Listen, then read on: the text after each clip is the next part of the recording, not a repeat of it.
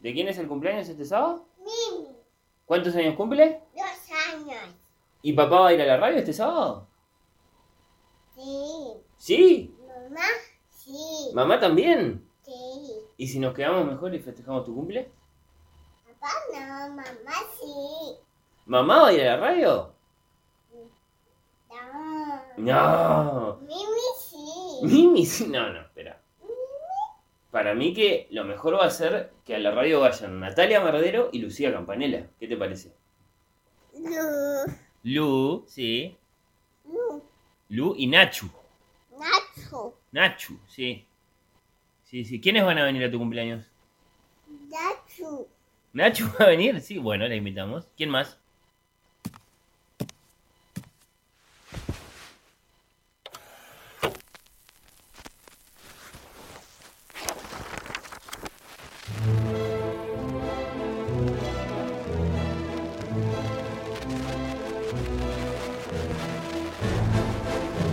Oír con los ojos. Me acerqué a tu ventana a contemplar los lazos que tramaba el destino. La verdad es mentira, la mentira es lo cierto. Un programa Entré a un café que estaba cerca de una iglesia. Me senté a una mesa del fondo y pensé en mi vida. Bajo los efectos de la lectura.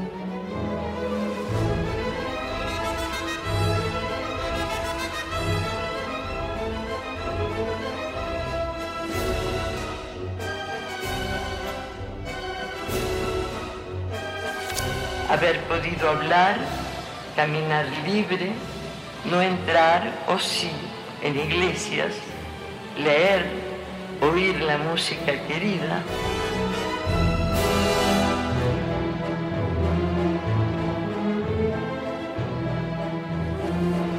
Miembros de la orquesta. Natalia Mardero, Lucía Campanella, Yara López, Emanuel Bremerman, Majo Borges y Candela Stewart. Gracias.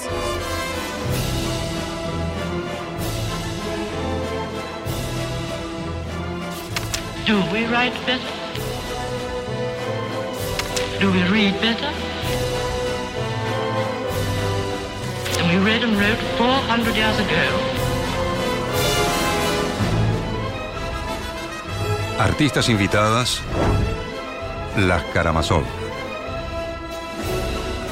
Usted y yo somos, somos este encuentro desde tiempos y espacios distintos, una anulación de esos tiempos y esos espacios, y, y eso es siempre la, la palabra y la, y la poesía.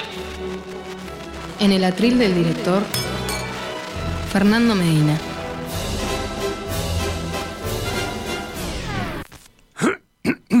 Ah, perdón. Participación especial. Rafael Mandresi.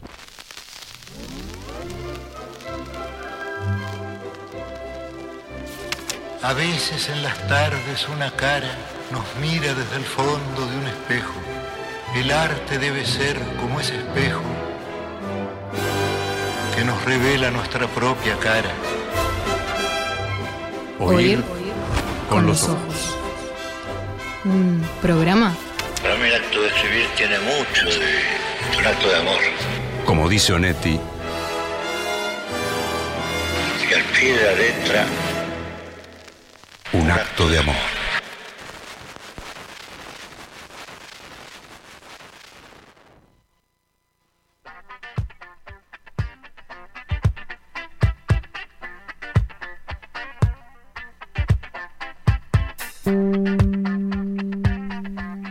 Muy buen sábado, Natalia Mardero. Buenos días, Lucía ¿Qué Campanella. tal? ¿Cómo estamos detrás de estos micrófonos? Pero eh, con toda la fuerza, qué ¿Cómo, alegría. cómo llegamos hasta acá, primero que nada? Bueno, si, a ver- si escucharon este, la apertura, eh, quedó todo dicho. En, en- en palabras de, de la culpable de esta situación. Exactamente, vamos a señalar quién ha sido la persona responsable de esto. Es una, pe- una persona pequeña, que recién entra en la vida, por decirlo de alguna manera, pero que ha decidido que eh, vos y yo nos vamos a hacer cargo de el oír con los ojos en Radio Mundo del día de hoy. 21 de mayo de 2022, día del cumpleaños de Emilia Medina, que cumple dos años, eh, hija de nuestro director de orquesta. Así que lo liberamos hoy. Emilia habló con nosotras. Hicimos algunas tratativas, Y bueno. tuvimos unas negociaciones y este, bueno, Y acá estamos. estamos, Eh, haciéndole caso a, a Emilia y a, y a sus deseos. Y como hace Fernando habitualmente, eh, miramos por la ventana y decimos, bueno, el solcito está queriendo, ¿eh? Hoy Sí, de mañana. sí. Yo El aire no es de ese congelado, No. es una buena cosa. Este, está, está muy lindo, está fresco, abríguense si salen, pero pueden disfrutar el solcito, aprovechen. Y bueno, eh, ¿qué vamos a tener hoy, eh, Lucía? Porque mm, creo que el cumpleaños de Emilia también tiene que ver con la consigna, ¿no? Sí, claro que sí. Este, estamos pensando que ust- ustedes vieron, ¿no? Lo, lo difícil que es, este, seguramente les ha pasado más de una vez, pensar en, en qué llevar de regalo de cumpleaños a estos niños Qué difícil, de ahora qué que tienen tanta cosa. Así que les vamos a proponer, no, no están obligados después a cumplirlo, así que en ese No, sentido no, se pueden dejar llevar por, por su imaginación y por sus más locas fantasías. ¿Qué le regalarían a Emilia en el una, día niña, de hoy? una niña de dos años. ¿Qué se le puede regalar a, una- a un niño o una niña de dos años? N- Nacho y yo ya le estamos haciendo un súper buen regalo, que es que le estamos dejando al padre por la jornada. Por así lo que pronto, eso, eso ya es un, un gran Nos regalo. sentimos muy, muy, este, muy contentas de, de haber estado en esta situación que nos permite librarnos de, de tener que pensar en qué regalo le, le podríamos hacer. Igual se me ocurren cosas, ¿no? ¿Sí? No sé si vos pensaste regalos. Ay, yo soy posibles medio- regalos no, para Emilia. Me cuesta mucho, dos años es una edad que no, es no difícil, sé ¿no? mucho qué, ¿Qué qué tipo de libro se le puede regalar a una niña de dos años? Bueno, los oyentes nos pueden ayudar. Eh, ¿Pensando en la edad específica o pensando quizá para dos, tres años para adelante? Ujú. O en esos libros que tienen texto, pero eh, que bueno, eh, Que primero se va a acercar por... mamá o papá que lean eh, Claro. antes de dormir. Eh, si tienen pensado qué tipo de libro o qué, qué autor, qué, qué libro le- les gustaría para, para Emilia en particular, pero para cualquier niño de, do- de dos años. A mí se me ocurren también, Lu, otras cosas. A ver. Hay juguetes que para mí son eh, eternos y que ya podría Emilia, por ejemplo, este, ir teniendo algo así. A mí me gusta mucho que los niños tengan el Simon. El Simon. ¿Lo ubicás al Es- Simon? Es este juego de los 80 que tiene como... Los colores que se iluminan. que se iluminan y hay que tocarlos. Exacto. Me parece magnífico porque eh, es un ejercicio de memoria espectacular.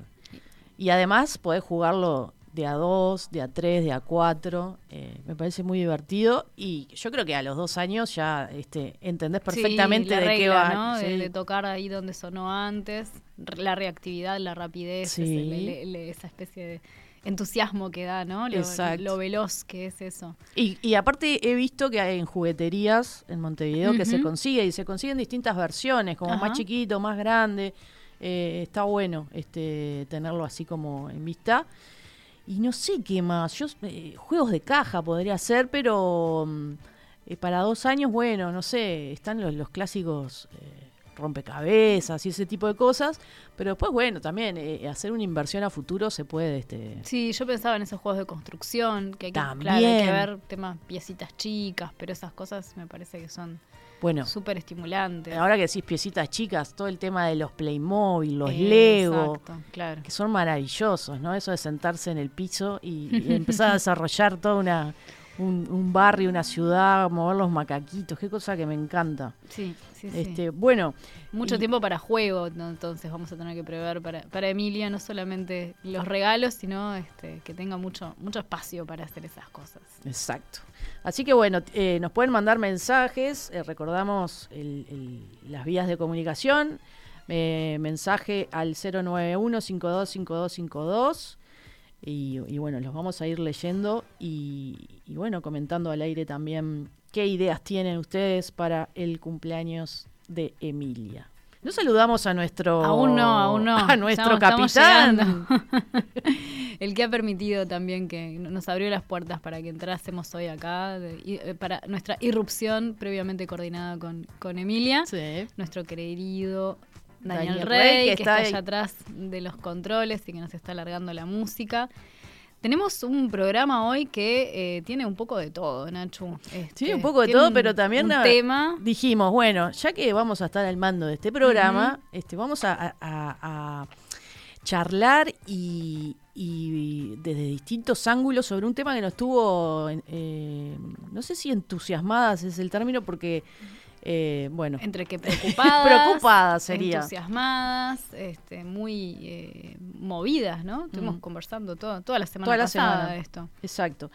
Eh, si, si estuvieron atentos a, a los medios de comunicación, quizá eh, leyeron o vieron todas la- las, las movilizaciones que hubo la, la semana pasada en Estados Unidos con respecto a, a, bueno, eh, la ley eh, del, del aborto, eh, Roe versus Wade, que ellos tienen la- esa regulación desde los años 70, que está un poco tambaleando debido a un, a un documento que se filtró en la prensa y, y que parece que mm, de otro caso, de, de un caso de la Corte Suprema que eh, plantea como que mm, eh, los jueces estarían eh, a favor de revocar esta ley de Roe versus Wade y bueno, eso eh, conllevaría una cantidad de, mm, bueno, de, de- de problemas en, en diversos estados que estarían dispuestos a, este, bueno,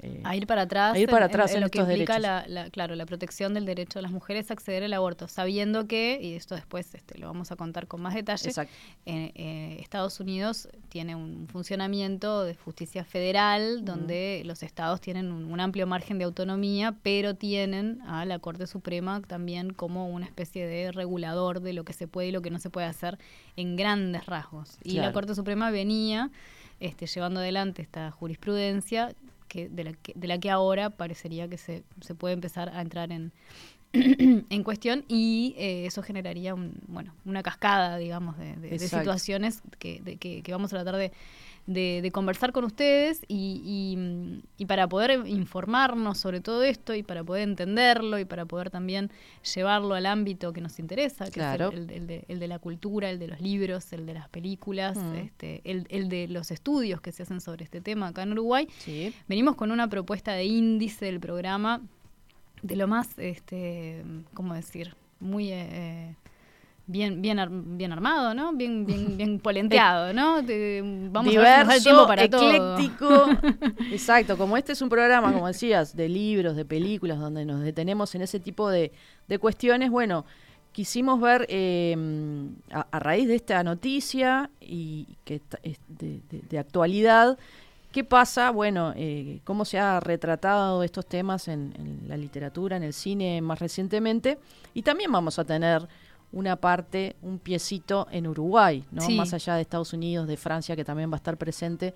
Bueno, ¿qué pasa con, con- con el tema del aborto y, y en Uruguay? Y vamos a tener una invitada. Una invitada de lujo, Mm. tenemos la suerte de que nos va a acompañar este, la antropóloga Susana Rostañol, Mm. que sacó en 2016 un, un libro sobre el aborto voluntario en Uruguay, este, que se llama Aborto Voluntario, Relaciones de Género, Políticas del Cuerpo y de la Reproducción. Este, este Sí, libro que lo entonces, tenés, eh, lo lo tengo tenés ac- físico acá ahí, arriba pero, de la mesa. pero que se puede leer este en línea también. Como es una edición de la Universidad de la República, se encuentra en Colibrí, que es el repositorio eh, institucional de, de trabajos publicados por docentes investigadores de la universidad, o sea que también lo pueden ir a, a mirar ahí, lo pueden descargar como PDF. Este es un libro que, como decíamos, tiene algunos años ya, pero Sí. que no pierde la actualidad, entonces va a estar bueno conversar también con Susana a ver cómo ve ella estos movimientos en torno al tema del aborto, que si bien son en Estados Unidos, eh, no, no dejan de, de- de preocupar o de prender una luz roja, de marcar una cierta tendencia también. Este, y, y bueno, y, y han hecho también que los este, reflectores vayan, quizás algunas, algunos este, al- algunos productos culturales, por decirlo de alguna manera, que Sí. andaban en la vuelta ya desde hace unos, unos años, Ujú. que hoy habían pasado un poco más desapercibidos. Este, en particular, un, un documental de Netflix, que, que ahora como que eh, ha, ha vuelto a estar, este, que es del año pasado, del otro, ¿no, Nachu? Es, es Eh, o sea, no, no es es, del tampoco... 2018, Es de creo. 2018, claro, tiene unos añitos ya. Este, que es súper interesante, sobre el cual vamos a comentar un rato. Y este, mm, Sí, sobre 2018, que está en Netflix, además dijiste, que se llama Reversing Roe, el caso Roe, el aborto en los Estados Unidos, que también lo vamos a comentar hoy, que está buenísimo, si, si, si tienen Netflix eh, es, es interesante verlo porque explica minuciosamente el origen de esta ley Roe versus Wade en Estados Unidos y que no quedó como una cosa establecida, ¿no? Eh, eh, todo el tema, eso lo, lo conversaremos también, cómo eh, este tipo de leyes parece que están tambaleando década tras década, eh, dependiendo también de, de quién esté en el gobierno, eh, de quién esté en la Suprema Corte. de quién esté en la Suprema Corte, que es muy interesante cómo esos cargos eh, se asignan y, y bueno, y después este, pueden estar años y años y años esas personas allí. Y, y bueno, eh, eso va a ser parte de lo que vamos a, a desarrollar en el programa de hoy. ¿Qué más? Teníamos ganas de decir algo. Sí, hay algo que, que tenemos, una, una cosa que tenemos pendiente. Esto es una cuestión de justicia simplemente. Y vamos a aprovechar que Fernando no está acá para decir y públicamente pedirle disculpas y hacerle un desagravio a nuestra querida Reese Witherspoon. Exactamente. Y esto porque, quizás alguno se acuerda, hace unas semanas este, Natalia había traído un libro que era, ¿cuál era Nacho? Ya Era me- el de pasó. era el de la escritora de Ah, haitiana.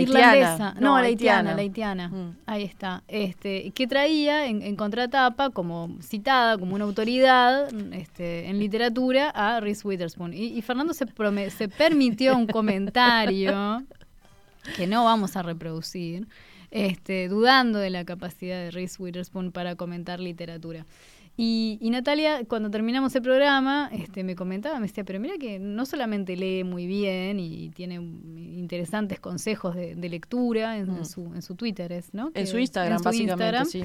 Sino que además es una, es una actriz que ha sabido irse haciendo un camino en el ámbito de la producción Sí. y eh, ha sabido poner sus, este, digamos, pon- hacer sus apuestas en, Mm. en el ámbito de, de- de la producción de series, en series que son interesantes, potentes. potentes. No hay que dejarse engañar por esa imagen de, de la rubia eh, tonta sureña que, que quizás la asociamos con sus, Sus este, películas sus primeras de- de películas que sí que son excelentes además no Que son muy Este, cómicas, Legally- hay que Legally decirlo, Blonde. ¿eh? Sí. Este, pero en los últimos años eh, se ha consolidado como una productora eh, muy, muy importante en, en Hollywood y bueno, y se ha juntado también con otras mujeres este, fuertes como eh, Nicole Kidman, como. Jennifer Aniston. Entonces se juntan y eh, llevan adelante, producen series con roles femeninos que, que realmente eh, son este, extraños en el mundo, a veces, cada vez menos, pero que no son tan habituales, ¿no? Este, protagónicos este, femeninos interesantes, con esos personajes que tienen eh, profundidad, dimensión, eh, no son ni, ni personajes ni buenos ni malos, sino que Exacto. tienen mucha complejidad. Y bueno, eh, vos habías eh, eh, comentado que estabas viendo... mm, ¿Cuál era la serie Sí, que estabas yo, yo viendo? quiero, yo quiero recomendar. Everywhere. Yo quiero recomendar especialmente y, y agradecer a, a Tamara que me, que me hizo esta recomendación. Sí. Una serie de Hulu Mm. de ocho episodios este, que salió en 2020, pero que parecería que ahora va a venir una segunda, una segunda temporada. Ah, ¿en así serio? que No puede ser eso. Hay que ver Bien. cómo hacen, para dónde lo llevan en la Claro. segunda temporada, porque la primera es muy redondita. Sí. Este, repito, se llama Little Fires Everywhere, pequeños fuegos en todas partes, Mm. este, y, y está realmente bien. Ella está espléndida. Ella está espléndida. Eh, mm, Reese Witherspoon en- encarna una, una madre de familia, este, de esas mujeres este, Que están han- en todo. que han querido tachar todos los casilleros de, de lo que lo bueno que hay que hacer en la vida y Mm. cómo esa vida sufre, este, que, que por supuesto no, no es tan perfecta como, como parece Mm. a primera vista, cómo esa vida este, bascula completamente cuando ingresa a, a su vida una mujer que es prácticamente su, su opuesto, ¿no? Claro. Una madre soltera, una mujer negra que además es artista y que tiene un, bueno, una forma de vida muy, mucho más precaria que, y mucho menos confortable que la de Reese. Este, y bueno, y ahí se van, eh, digamos, eh, im- imbricando temas entre ellas. Que a Muchos veces- temas, Claro, que a muchos veces temas pone por- sobre la mesa la serie, Exacto. ¿no? A veces pasan por, por una cosa medio inverosímil, quizás, unos cruzamientos que uno, que uno no, bueno, dice, bueno, que cuánta casualidad. Pero mm, sobre todo, y lo que está bien y lo que me parece que es súper rescatable es la cuestión del encuentro entre estas dos mujeres y Sí. qué pasa entre ellas y por qué este, las cosas son como son entre ellas. Eso me parece Claro. que es bien, bien interesante. Este, Sí, es una serie que yo la vi, eh, creo que apenas eh, se había estrenado en el, en el 2020, ¿no? Sí, 2020. Y, y- y me gustó muchísimo. Y mm, después también, eh, que yo no sé si la viste, eh, mm, Big Little Lies, esta, esta No serie la vi. con un también un elenco femenino eh, espléndido, que está Laura Dern también, está eh, Zoe Kravitz, este, que también es muy interesante el planteo También de esa producida serie. por- por ellas, por. Nicole Kidman, por ella. Y después, la última que yo había visto era The Morning Show, que es de. Apple TV, del 2019, que tuvo muchas complicaciones esta serie para desarrollarse, porque bueno, la pandemia, en el medio, Claro. pero ellos se adaptaron bastante bien porque de hecho incluyen el tema de la pandemia en la segunda temporada. Exacto. Y bueno, y pasa lo mismo, ¿no? Reese With- Witherspoon y Jennifer Aniston con estos personajes súper interesantes. Eh, retrata la serie eh, el tema de la televisión de la mañana en Estados Unidos, que es muy importante, La ¿no? fuerza que La fuerza que tiene- tienen esos programas la exposición matutinos. que tienen también los que están en esos lugares. exacto. Y la importancia que tienen los periodistas en esos segmentos. E- Es el típico programa de la mañana que da noticias, pero también tienen partes de entrevistas, ¿no? Y de, y de actual, y temas de actualidad. Y bueno, el mundillo ese de- del canal de televisión en Nueva York, este. Y, y- y- y cómo estas mujeres también compiten y se hermanan eh, es, es impresionante. Así que bueno, esas, eh, ese desagravio queda hecho con nuestra querida Reese Witherspoon, esas tres recomendaciones. ¿Qué más, Lu? Ay, también hay una conexión con, con los temas que vamos a tener para Claro, hoy. sí, porque capaz que como las presentamos, porque la idea tampoco es contar todo sobre estas series, simplemente Sí. recomendarlas, pues son, están tan, tan bien, están ahí este, bastante disponibles y, y por ahí vale la pena engancharse con ellas, pensando además que las dos están por largar una, una temporada nueva, entonces, Claro. pues, capaz que es una forma también de, de, de- de tener ganas de ir a verlas. Es que, claro, este, con, con toda un- una parte que es, como decir, muy dinámica y, y en, en especialmente en The Morning Show también cómica, Sí. est- estos, estas series abordan temas que son temas gruesos, ¿no? Mm. Este, eh, en particular en The Morning Show, eh, el- digamos, el leitmotiv, por lo menos de toda la primera temporada y parte de la segunda, es como uno de estos grandes presentadores, Bueno, estrella de sí. la televisión, encarnado por Steve Carell, Steve Carell, Eh, excelente personaje además. Eh, eh, se, se le da vuelta, digamos, el, el- el mundo del estrellato cuando empiezan a surgir acusaciones de, de abuso y, acoso de parte de él y, y cómo, cómo reacciona el medio que, Mm. que lo había estado por un lado apañando y por otro lado entendiendo que lo que él estaba haciendo era perfectamente normal claro. durante muchos años, ¿no? Entonces, Sí, sí.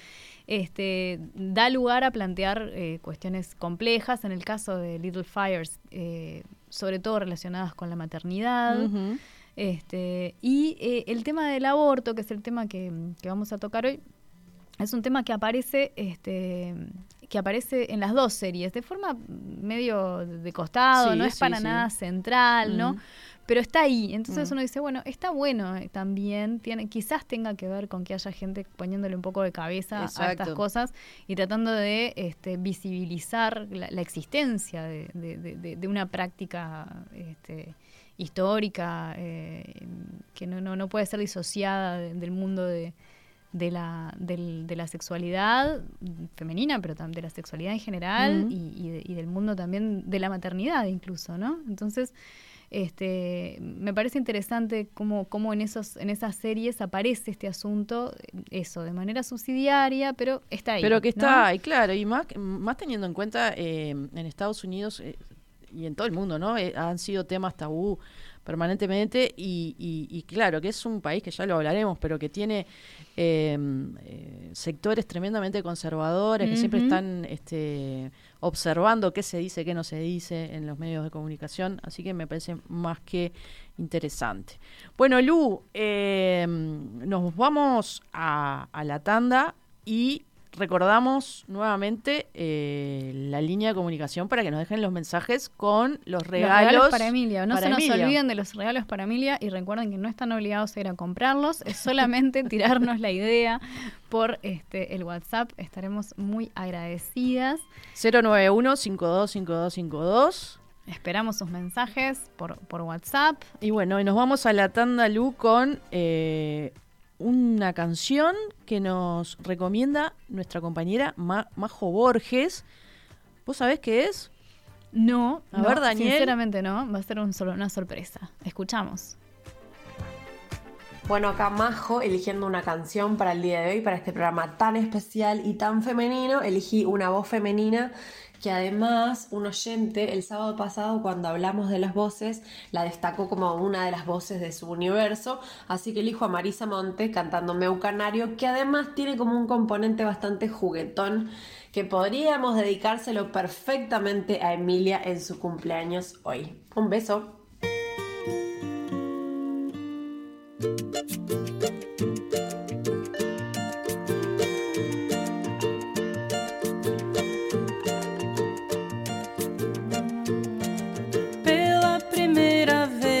Eu chorei, porque fui desprezado pelo meu amor. O meu barraco agora ficou desarrumado. O meu canário já não canta com certeza, se desgostou. Piu, piu, piu, piu, piu, piu. Canta meu canarinho para amenizar a minha dor. Noite de lua, eu saio pra rua para meditar. O meu pinho faz tudo pra ver meu canário cantar. No soluçar do vento, no sussurro das folhagens, no gemido dos coqueiros, pede a ele pra criar coragem. Nem assim o meu canário canta e da minha garganta um triste gemido sai. Ui, ui. Ai.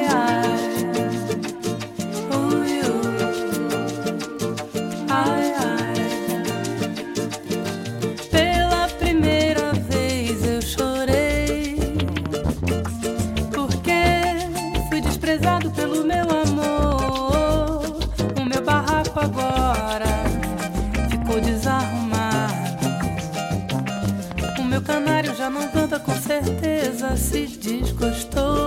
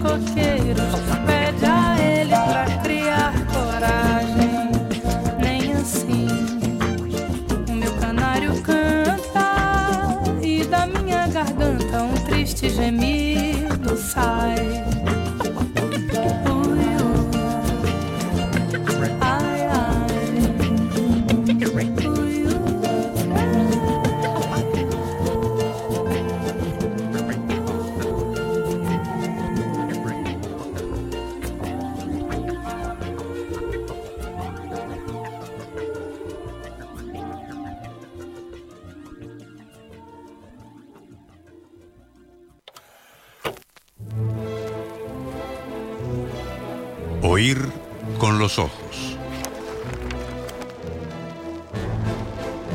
Un programa Bajo los efectos de la lectura.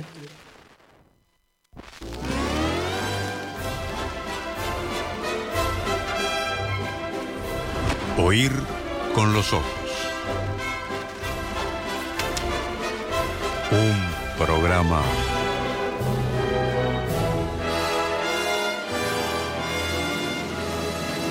bajo los efectos de la lectura.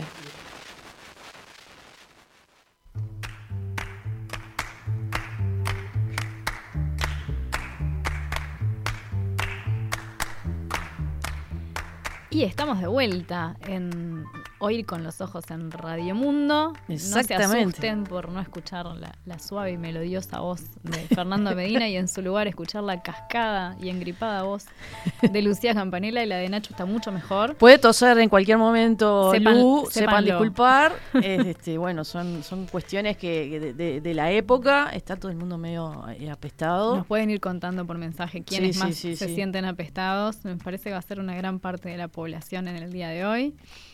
Y bueno, eh, arrancamos con, con nuestro eh, tema fuerte de hoy. Exacto, que hemos estado estudiando para poder contárselos este, de la manera más, más clara, porque no, no es necesariamente un tema fácil, Fácil, de entender mm. si, si pensamos en cómo funciona el derecho, por ejemplo, acá en nuestro país, Claro. que es muy diferente de cómo funciona en Estados Unidos. Bueno, Lu, a veces sabemos más de cómo funciona el derecho en Estados Unidos gracias al cine, ¿no? O a las series. Es cierto. ¿Cuánto hemos aprendido de los caucus? que igual sigo sin saber qué son, pero sé que son muy importantes. Este, o de las midterm elections y cosas así. claro. Es cierto, es cierto. Pero bueno, eh, ¿qué está pasando en Estados Unidos entonces estos días con la ley eh, Roe versus Wade? Bueno, les vamos a hacer un resumen de, de- de, bueno de, de- de lo que ha, lo hemos descubierto en, las, en, en los portales de noticias que hemos seguido con, con mucho interés estos días, porque como decíamos al principio, hace unos días se filtró, publicado por el medio eh, político, Político. que Mm. en papel y en línea, eh, un borrador de la Corte Suprema de los Estados Unidos que indica que la mayoría de los jueces de esa corte estaría a favor de revocar Roe versus Wade o Roe contra Wade, un fallo legal que protege el aborto como un derecho constitucional. El documento este que se filtró, que tiene 98 páginas, al parecer es un primer borrador y el fallo definitivo nos espera hasta finales de junio o principios de julio. Hay que decir que eh, normalmente no hay filtraciones de la Corte Suprema de. Estados Unidos. Eso es una cosa importante, porque hay otros eh, organismos, digamos, este, de gobierno estadounidenses que suelen filtrar material a la prensa y esto no, no, no parece haber sido el caso. Entonces es, No. es, un, es algo como que no tiene precedentes, no se entiende muy grave. bien, es grave, no se entiende muy bien si, si efectivamente hay gente adentro de la Corte que quiere ya instalar el tema previamente, quizás para, para que eventualmente si se toma alguna decisión, esta no tome tan por sorpresa a, a- a, bueno, a la población. Exacto. No se entiende tampoco si es político, que es un, es un medio, les decía este, Natalia recién, eh, en papel y en línea, que tiene como una línea interesante de estudios sobre, sobre la situación política de, de Estados Unidos, este, que, que, que hicieron esta, ¿cómo decir? Este, tienen este super scoop, ¿no? Que es Sí. un- esta, esta filtración. No, queda, no, te- no termina de quedar muy claro por qué se filtra esto, esto ahora. No, no, no, no se sabe, se está investigando. Y bueno, el hecho de que cinco magistrados conservadores hayan valorado la posibilidad de poner en marcha este, esta alternativa, justamente ha puesto, eh, ha supuesto un, un revuelo mediático impresionante. Eh, el presidente John Biden también estos días se ha mostrado en contra de la posibilidad de eh, que se revierta un derecho que ha calificado como fundamental. Y por eso mismo entonces esto ha movilizado a quienes apoyan el derecho al aborto, ha habido cientos de manifestaciones, de protestas, mientras que los detractores este, celebran la posibilidad de que se confirme un fallo en esa línea en próximo julio. Hay que decir que este es un tema que divide a la sociedad norteamericana de una manera imponente y, y nomás viendo, que no, no lo vamos a poder mostrar, pero más adelante vamos a comentar un poco cómo está repartido el tema en, en los distintos estados, ¿no? Cuáles son los estados que están más dispuestos a restringir el derecho al aborto frente a aquellos a los que, que no lo están, eh, se nota muy claramente ¿no? los, los dos... Este, Los polos, Los ¿no? La- polos, las costas, digamos, los estados que están sobre sobre La eh, costa eh, este la y costa- oeste. exacto, que son como más este demócratas y, y más históricamente progresistas, claro. con una población quizás más este, vinculada con, con la inmigración y Mm. con, con, bueno y con otras este, posibilidades también, seguramente Sí. económicas, habla, ¿no? Mm. Mientras que los estados de- del centro, sobre todo los del centro sur, este, tienen eh, cada vez posiciones cada vez más este, eh, radicalmente eh, en contra Claro. de, de cualquier forma de, de- de aborto como este como derecho. Exacto. Para entender la relevancia del, del borrador este, que se filtró, hay que tener en cuenta, como decía Lu, Y ahí Lu va, va tosiendo, aprovecha que... Perdón. Hay que tener en cuenta primero que Estados Unidos, y y, Lu lo, lo- lo estableció al principio, que es un sistema de, que se llama Common Law o de ley común, y esto es importante para entenderlo. Esto significa que crea su normativa jurídica con base en la jurisprudencia derivada de sus decisiones judiciales, que sientan precedente, ¿no? Eso lo vemos mucho en las películas. Cuando un juez falla a favor o en contra de una materia, lo dictaminado pasa a formar parte del sistema jurídico eh, jurisprudencial, ¿no? Entonces, ¿eso qué quiere decir? Que el- la, la Corte Suprema toma una decisión y eso inmediatamente desborda a- Como a- ley, ¿no? Como ley en todos, en todos los estados que a su vez tienen mecanismos para regular, para autorregularse. Eh, este país que, que en 1973 legalizó la práctica del aborto tras la jurisprudencia derivada de este caso que hemos mencionado, Roe contra Wade, hoy puede volver sobre sus pasos y restringir derechos civiles que eh, ya se creían adquiridos e intocables.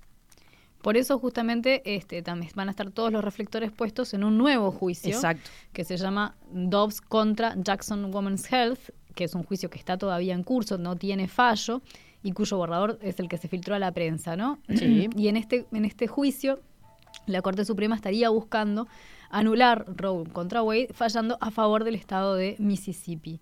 Acá vos habías explicado en un momento, lo perdí ahora Nacho, quién es Dobbs. Eh, bueno, siempre pasa que, como en el caso de Roe versus Wade, eh, siempre, eh, siempre hay alguien eh, que se opone a, a los derechos de- de- del aborto de, en, en ciertos estados. Como pasó con, con Roe, que no es el nombre verdadero de la mujer que, que- comenzó toda esta historia. eh, por ejemplo, Wade era un fiscal de corte del estado de Texas. Es decir, siempre se nombran los Son casos las personas involucradas. De las digamos. personas involucradas, Ahora cuando con- con- cuentes un poquito más de, de Roe versus Wade, capaz que lo, lo- lo- lo vamos a, a visualizar un poquito mejor. Así que ya ven, para este, las próximas semanas, finales de junio, principios Mm. de julio, se espera un fallo que podría en los hechos anular eh, Roe versus Wade y llevar a la situación de- del acceso al aborto eh, legal en Estados Unidos a el año 72, ¿no? O sea, al momento Sí, se- pre-73, Sí, que es este sí, cuando exacto. cuando, cuando se legaliza este, a través del fallo este que venimos comentando. Esto supondría en la práctica la derogación entonces este, de, de- de la posibilidad de, de elegir Ujú. el hacerse un aborto para las mujeres de muchísimos estados. Este, se calcula mm, que podría afectar los derechos reproductivos de 166 millones de mujeres. Exacto. Y esto, por más que Donald Trump ya no está más en la presidencia de Estados Unidos, está directamente vinculado en realidad a cómo este lo que está sucediendo en este claro, momento. a cómo eh, Trump eh, obró en su momento para este para posicionar a eh, magistrados muy conservadores en, en la Suprema Corte. Hay que recordar además que estos cargos son cargos vitalicios, Exacto. entonces cada presidente, este, en la medida en que se va muriendo alguien, además, Mm, porque mm. no es que pueden sumar eh, jueces a, a gusto, sino que tienen que mantener, creo que son siete en total los, los, los integrantes de la Corte, este, en la medida en que se van... O nueve. O nueve. Nueve creo que. Sí, En la medida en que se van vaciando las posiciones, Sí. si uno es presidente en ese momento, tiene, entre comillas, la suerte de que quede una vacante, Mm. va a poder nombrar ahí una persona que va a seguir eh, estableciendo la ley y sentando jurisprudencia mucho después de la duración del mandato presidencial. Claro, claro. Eso es bien especialmente importante. Entonces, Trump colocó durante su periodo a tres, a tres magistrados, decíamos, este, que son quienes han apoyado fervientemente entonces la, legaliz- la ilegalización del aborto. Y desde 1973 entonces nunca había habido un, un tal desbalance entre magistrados conservadores y magistrados liberales. A esto se suma además que en 2020, y esto quizás es una noticia que, que, que acá circuló, mm, seguramente Sí. menos, pero Mm. falleció una de las juezas de la Corte, Ruth Bader Ginsburg, que era miembro de la Corte desde 1993 y que siempre había defendido una posición favorable a el fallo Roe versus Wade. Exacto. Entonces, este, la, la muerte de, de, de Bader Ginsburg, aparte de que era un, un ícono para, para, para el feminismo y para, para las mujeres en general, por la forma en la que ella llegó a ese lugar y las posiciones que mantuvo a lo largo de toda una vida en la corte, también implicaban la posibilidad de que se abriese un espacio que iba a ser llenado, que fue llenado de hecho por alguien, por una mujer que puso Trump y que eh, dijo en su primera declaración que era pro vida, eh, dando a entender por ello que estaba en contra del derecho al aborto. Por ende, se, se fue un, un miembro que claramente apoyaba este, el, el derecho al aborto y entró a uno que claramente no lo apoya y eso hace que entonces los balances de poder a la interna de la, de la Corte Suprema hayan, hayan cambiado mucho, no en esta, no en esta presidencia en la que estamos ahora, la de Biden, sino en la anterior. Sí, Biden no ha tenido, creo, todavía la posibilidad de, de y no de va a tener, y no va a porque tener, ¿no? me parece que son todos. Hubo uno, hubo alguien que dejó su cargo, que es una cosa rarísima, Ujú. hace no tanto. Este, no sé muy bien qué pasó ahí, pero no parece que, que, que- que vaya, a, Que vaya a cambiar. cambiar mucho en, en- en breve, por lo menos. ¿no? Bueno, y, y a raíz de esta filtración este, del, del documento que les comentábamos, bueno, su- eh, inmediatamente los partidarios de- del derecho al aborto eh, se volcaron a las calles de todo Estados Unidos, sobre todo en estas este, eh, capi- eh, ciudades este, como más, eh, más importantes de Estados Unidos, bueno, le- Washington, Nueva York, Los Ángeles, Chicago más grandes, más más cosmopolitas. grandes, más ¿no? cosmopolitas. Y, y bueno, e- era curioso ver las imágenes, los videos, las fotos este, de todas estas mujeres, eh, sobre todo en, en Nueva York, que fue muy, muy imponente la- la- las marchas, y llevaban eh, pañuelos verdes, ¿Ah, por sí? ejemplo. Ah, y, Eh, y había también. Me, me llamó mucho la atención cómo, bueno, hoy en día cómo todo es... eh, los medios de comunicación, las redes sociales, Claro. este... eh, eh, facilita este tipo de acciones que se filtran de, de un país a otro y muchos textos en, en las, en las pancartas y en los pañuelos en español, dado la, la gran comunidad latina también que hay en Estados Unidos y eso me llamó muchísimo la atención. Y bueno, en las redes sociales este, descubrí a Laura Dern, este, a Julia Louis Dreyfus, este, la actriz de, de Seinfeld, la comediante, es una genia. También estaba marchando allí con sus carteles, Cindy Lauper, una, una este, artista ya que, que está eh, eh, perdida porque no, ha generado de- de demasiado material musical, pero que está fuerte en las redes sociales y que apoya estas, eh, estas, estas propuestas. Y bueno, la mayoría de las encuestas de los estadounidenses eh, muestran que, quieren preservar el acceso al aborto, al menos en las primeras etapas del embarazo. Pero bueno, eh, como decíamos, la Corte parece estar preparada para, para que los estados tengan la última palabra. Eh, Otra de las cosas que vi en las movilizaciones, yo no había visto los pañuelos verdes, pero este sí se ve de manera recurrente en esas movilizaciones a las mujeres vestidas como criadas, eh, Sí. en referencia al, a la novela de Margaret Atwood que hemos este, comentado mucho acá, el cuento Es de la cierto. criada. Este, Con esas este, con eso- túnicas rojas. túnicas y- rojas y esos sombrerotes este, blancos que, que les impiden mirar a los costados.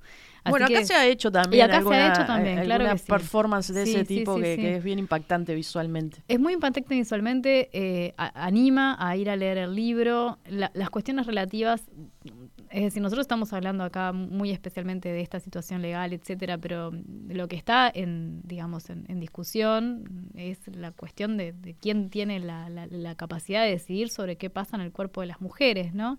Y, y bueno, mediante la, la distopía de 1983 de, de Margaret Atwood, el cuento de la criada, esa situación de, de la imposibilidad de decidir sobre lo que pasa en el cuerpo de una está llevada a un extremo que es que es como decir, que es muy comunicante, ¿no? Que Claro. permite pensar esta situación, este, las situaciones de- del mundo actual, desde ese lugar que, que, que es el de llevar, llevar a un extremo a una cosa, ¿no? Exacto. Este, por eso entonces siempre me, me parecen súper interesantes estos personajes que aparecen, que además lo único que hacen es, es, vos decías, es como performático, ¿no? Se paran allí en, en- como en línea, todas juntas, y simplemente se presentan. Es, Sí. es eso, es- en eso va el mensaje, ¿no? Como diciendo, bueno, el mundo este, si esto sigue así, está al costado de la esquina. Sí, sí. Este, Tengámoslo en cuenta. Este, está buenísimo porque, bueno, en la serie, por ejemplo, en el libro y en la serie uno ve como ese mundo poco distópico, alejado, pero mm, da un poco de miedo pensar que en realidad son cosas que, que se están discutiendo en realidad en este momento.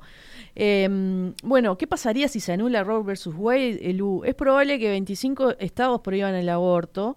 Eh, si se lo permiten. Y bueno, eh, saltan esos estados eh, realmente eh, tradicionales, ¿no? Este, Alabama, Arizona, eh, Kentucky, Luisiana, eh, Michigan, Texas, bueno, ni que hablar. Por supuesto, Texas, Nebraska, Carolina del Norte, Oklahoma.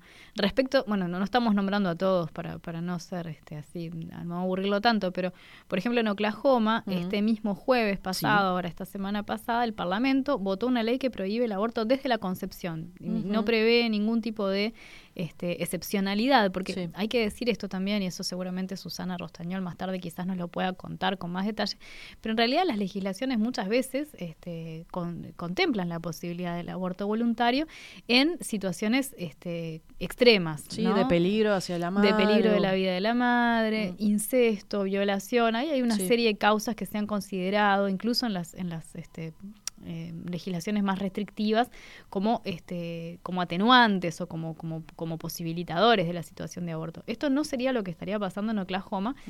Este, que si el gobernador del estado este, firma ahora este, durante esta semana y que ya, vi- ya ha dicho que lo hará, y si cae Roe versus Wade, porque ese es, ese es el tema, este, podría impedir a todas las mujeres de, de Oklahoma este, cualquier tipo de acceso al aborto y además abre la puerta a que estas mujeres que abortan sean denunciadas y sometidas a la justicia. Sí. Esto porque em, el aborto puede prohibirse como práctica legal, pero no prohibirse como práctica. Claro. Entonces, este, eventualmente esto implica también poner en, en peligro a, a las mujeres que, este, y esto lo vamos a, a conversar más adelante en el programa, aquellas mujeres que no tienen más remedio que, este, que buscar un aborto ilegal, con los riesgos que eso supone, ¿no? Entonces, estamos hablando de que eh, eventualmente si, estas, este, si, si- si esta ley cae y si estos estados, que ya vemos que están tomando este, una activa, eh, digamos, eh, defensa de la restricción del derecho al aborto, entonces hacen lo que se proponen hacer, estamos hablando de que afectaría a la salud de hasta un 58% de mujeres estadounidenses en edad fértil. Incluso el problema también de que mujeres que vivan en estados donde el aborto se prohíba y tengan que viajar, ¿no? Que es uno de los temas Moverse también que a vamos a conversar más adelante. Este, por ejemplo, eh, en Luisiana, eh, para poder hallar una clínica en donde uno pueda hacerse un aborto en el día de hoy, una mujer tiene que recorrer unos 60 kilómetros, pero pasaría a más de mil. Claro. Y esto afectaría especialmente a las mujeres pobres, porque evidentemente moverse es algo que es costoso, que es difícil, que implica dejar Mm. trabajos, que implica dejar niños, porque recordemos que las que abortan, las mujeres que abortan no necesariamente son mujeres que no son madres, ¿no? Este, y, y de estas mujeres pobres este, son, están sobre representadas en el ámbito de los abortos, porque se sabe que tres cuartos de los abortos que se practican actualmente conciernen a mujeres que están en situaciones de precariedad económica y laboral, especialmente mujeres negras, mestizas, de origen indígena, latinas. Y esto es porque suelen tener un menor acceso a la salud eh, y entonces a la anticoncepción. No se olviden que en Estados Unidos los sistemas de salud son muy variables también, Sí. cambian de estado en estado, y, y lo que nosotros podemos considerar acá como algo, algo dado, ¿no? que es que tenemos derecho a un cuidado de salud, eso no necesariamente pasa en, en otros países. ¿no? Y esto, a esto se suma, y esta es la parte que me parece especialmente interesante y especialmente también este, que da para pensar que los estados que tienen más posibilidades de restringir completamente el aborto son además aquellos que tienen menos ayudas para las madres y para la crianza y que tienen los mayores datos de pobreza infantil. Entonces hay como un- una especie de, de problema de discurso también ahí entre en- Claro. en, en la clase política de esos estados que lleva adelante esta- estas este, políticas de restricción del aborto legal.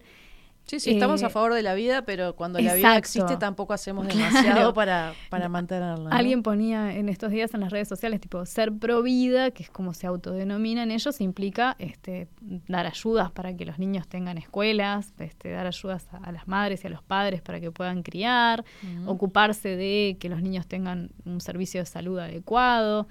Y no simplemente obligar a que, este, que los niños nazcan en situaciones además en donde no son deseados. Eso Claro. también es un tema Bueno, que parece es- que no... Eso me das eh, pie y ya este lo, lo contamos un poco eh, como resumen porque se nos ha ido el tiempo bastante. Sí. Pero es un poco lo que pasó con el caso Roe versus Wade. que Es Exacto. interesante ver de dónde surge porque Roe, eh, en realidad, Jane Roe eh, es un seudónimo de Norma McCorvey, que en ese entonces, en el año 72, que es cuando comenzó el proceso, eh, tenía 22 años, ya tenía dos hijos, que- había dado en adopción además. Eh, se, mm, y, y bueno, no, perdón, en, en- no sé qué año te dije, en el 69 ella presentó el caso, eh, cuando McCorvey estaba embarazada de su tercer hijo y bueno, presentó su caso en tribunales. Porque quería hacerse porque un quería aborto, ahí hacerse un aborto porque no podía tenerlo, porque no lo quería, porque no, bueno. Su alegato fue rechazado y obviamente dio a luz, que creo que lo- esa hija que tuvo la crió su mamá o la dio en adopción Ajá. también. En ese momento aparecieron dos abogadas recién graduadas, Sarah Weddington y Linda Coffey, que eh, tomaron el caso y mm, eh, el argumento era que la prohibición eh, para abortar iba en contra de la decimocuarta enmienda de la Constitución norteamericana, que garantiza el derecho de los ciudadanos a la privacidad. Eh, se- ya ven que, que es un, un bucle legal ahí es un poco bucle raro. legal que, bueno, se, se- se- vieron como estas abogadas la posibilidad de que por este lado podían este, tener éxito. Y bueno, así fueron ganando una serie de juicios e instancias menores hasta que llegaron finalmente a la Corte Suprema. Eh, en- pasaron varios años, ¿no? En 1973 su apelación llegó entonces a la Corte y por una votación de 7 a 2, los mira, 7 a 2, este, Eran nomás. ¿eh? los Sí. jueces de la Corte dictaminaron que los gobiernos carecían de poder para prohibir los abortos. Decidieron que el derecho de una mujer a interrumpir su embarazo estaba protegido por la Constitución. Y bueno, aquí, así surge este Roe versus Wade. Wade era el dem- eh, es el demandado Henry Wade, que en ese momento, como te comentaba hoy Lu, era el fiscal de distrito del condado de Dallas, Eso mismo, Texas. ahí está. O sea que ahora ya tenemos, le podemos poner caras o, o por lo menos historias a estos dos nombres que parecían tan este tan abstractos al principio. ¿Quién es Roe? Claro. Bueno, es esta mujer que quiso hacerse un aborto, no pudo, no se le permitió, pero habiendo tenido que llevar el embarazo a término, habiendo tenido ese- ese- ese- esa hija, Sí. eh, de todas formas eh, se siguió una batalla judicial. Pero vos me contabas, Sí, Nacho, tuvo una vida que eh, eh, hay cosas ahí que son bien interesantes. Una vida complicadísima esta mujer, porque claro, era una mujer de bajos recursos, de, de- de poco, de poca formación, y, y, claro, fue usada de un bando y de otro durante su vida. Eh, primero se la utilizó como, eh, bueno, como eh, emblema de, de- de los- las movilizaciones pro aborto, pero después, eh, hacia el final de su vida, eh, ella declaró que estaba arrepentida de lo que había hecho y demás. Eh, así que se, se, se fue ganando como la antipatía de, de De ambos, bandos, bandos. pero antes de morir declaró que había recibido dinero por, por, por decir lo contrario, ¿no? Este, así que bueno, fue una mujer que, eh, que fue la, la responsable de que se iniciara eh, esta regularización del aborto en Estados Unidos, pero que él realmente no, no tuvo... mm, Este, No era una militante. en no todo era una. Eso también es interesante, ¿no? Eh, Mm. Una de las cosas que surge de- del libro de, de- de- de Susana, por ejemplo, donde ella además habló con, con distintas mujeres que estaban practicándose o por practicarse este, un aborto, surge que, que, la, que el hecho de, de hacerse un aborto no necesariamente implica estar de acuerdo con el derecho No, al aborto, claro, por no, no, ejemplo. no. Eso es súper interesante. Y, y- y lo que decíamos, que ten- bueno, mujeres eh, este, en, en situaciones precarias, que capaz que poca información en cuanto a la evitar este Poco acceso el- el- al- a la a la- información de, de- de cómo evitar un embarazo o, o a, a los recursos no para evitarlo este y, y bueno eh, fue una mujer sí que, que quedó un poco ahí en el en el medio de, de esta de, de esta guerra este entre las feministas sobre todo en Estados Unidos y los movimientos este pro vida. Eh, nos nos tenemos que ir a la tanda en breve, pero que yo- diría, alude de hacer un repasito sobre el documental justamente. Exacto, porque ahí van a poder ver un poco, o sea, nosotros les acabamos de dar un pantallazo de estos, de estas cosas que son las últimas que están sucediendo, pero Claro. el, el documental es súper interesante porque va a la historia de, de esta ley. de esta ley y de todo lo que pasó después hasta hace poquito, ¿no? Hace muy poquito. El documental se llama, como dijimos más temprano, Reversing Roe, en español, Caso Roe, el aborto en los Estados Unidos. Es un documental del 2018. Yo te comentaba, Lu, que me, me- me llamó la atención, me causó gracia que eh, viendo los créditos al final, que la productora ejecutiva es Eva Longoria. Eh, seguimos con, con personajes que uno no se, no se No se imagina. Eh, Repetimos que está en Netflix este documental. Está en Netflix. Es bastante accesible.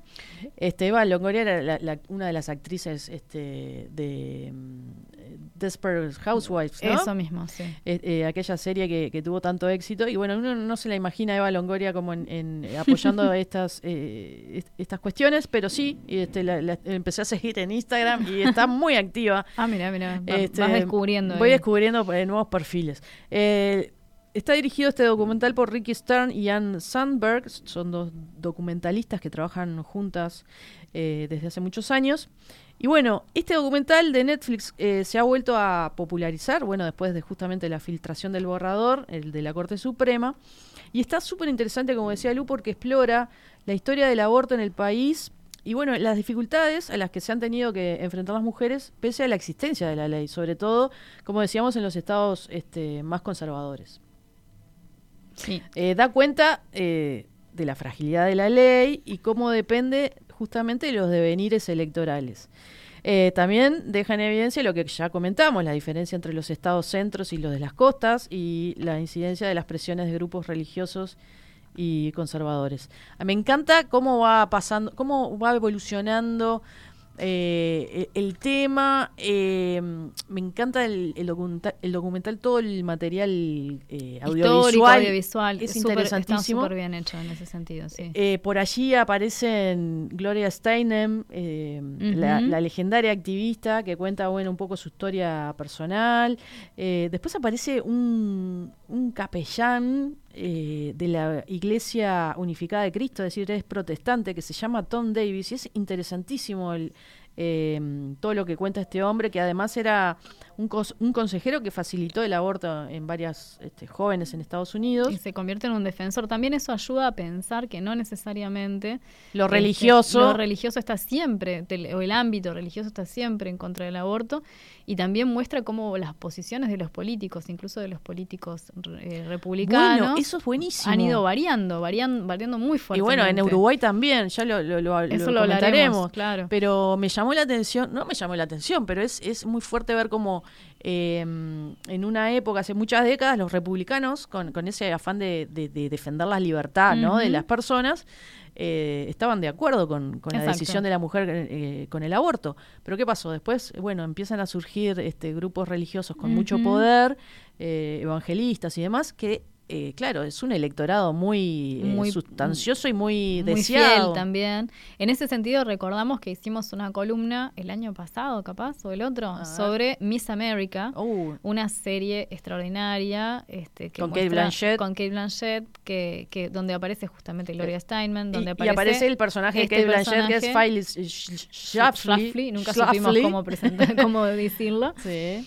que es una, una mujer que se pone al hombro este, la defensa de bueno los derechos en contra de las mujeres. Un personaje Exacto. interesantísimo, muy, muy bien este, llevado adelante por, Por por Kate. Blanchett y que en el documental aparecen imágenes Y que reales. aparece de la verdadera y uno dice, es Kate Blanchett, porque es muy parecida realmente. Es impresionante. Así que también si tienen ganas de reescuchar esa columna, se las buscamos y se las dejamos a mano porque, Tal cual. porque re- retoma varias de las, de las, este, de las conversaciones que, que aparecen en, en, este, en este documental. Bueno, súper recomendarles entonces este, el documental de Netflix, eh, Roe vs. Wade. Este, Reversing, que- Reversing Reversing Roe, Roe. en inglés, caso Roe, el aborto en los Estados Unidos, en español, la verdad que está, está buenísimo cómo está hecho, típico documental de, de Netflix en realidad, que son una delicia verlos porque eh, todo el, el material audiovisual que tienen es impresionante eh, y cómo te van eh, contando paso a paso un, eh, temas, esto, temas este, judiciales y demás que son complejos, pero te lo, te lo explican bastante claro. Sí, totalmente. Así que bueno, Lu, nos, nos vamos a la tanda. Eh, les recordamos, y vamos a la vuelta vamos a estar este, leyendo eh, sus mensajes, Así sus los- propuestas de regalos para Emilia Medina, que cumple dos años. Si se están este, conectando recién ahora, bueno, eh, Fernando no está porque cumple Emilia, su hija, dos años, y la propuesta es que nos cuenten qué regalos le podemos hacer a Emilia en su cumpleaños. 091-525252. Nos vamos a la tanda y volvemos con sus mensajes.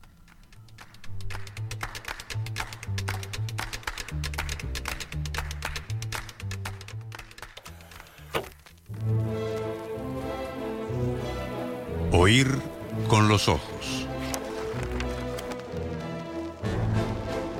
Un programa Bajo los efectos de la lectura.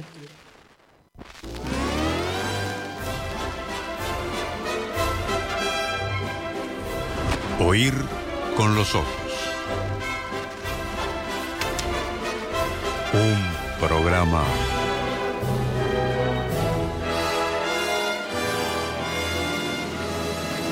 Bajo los efectos de la lectura.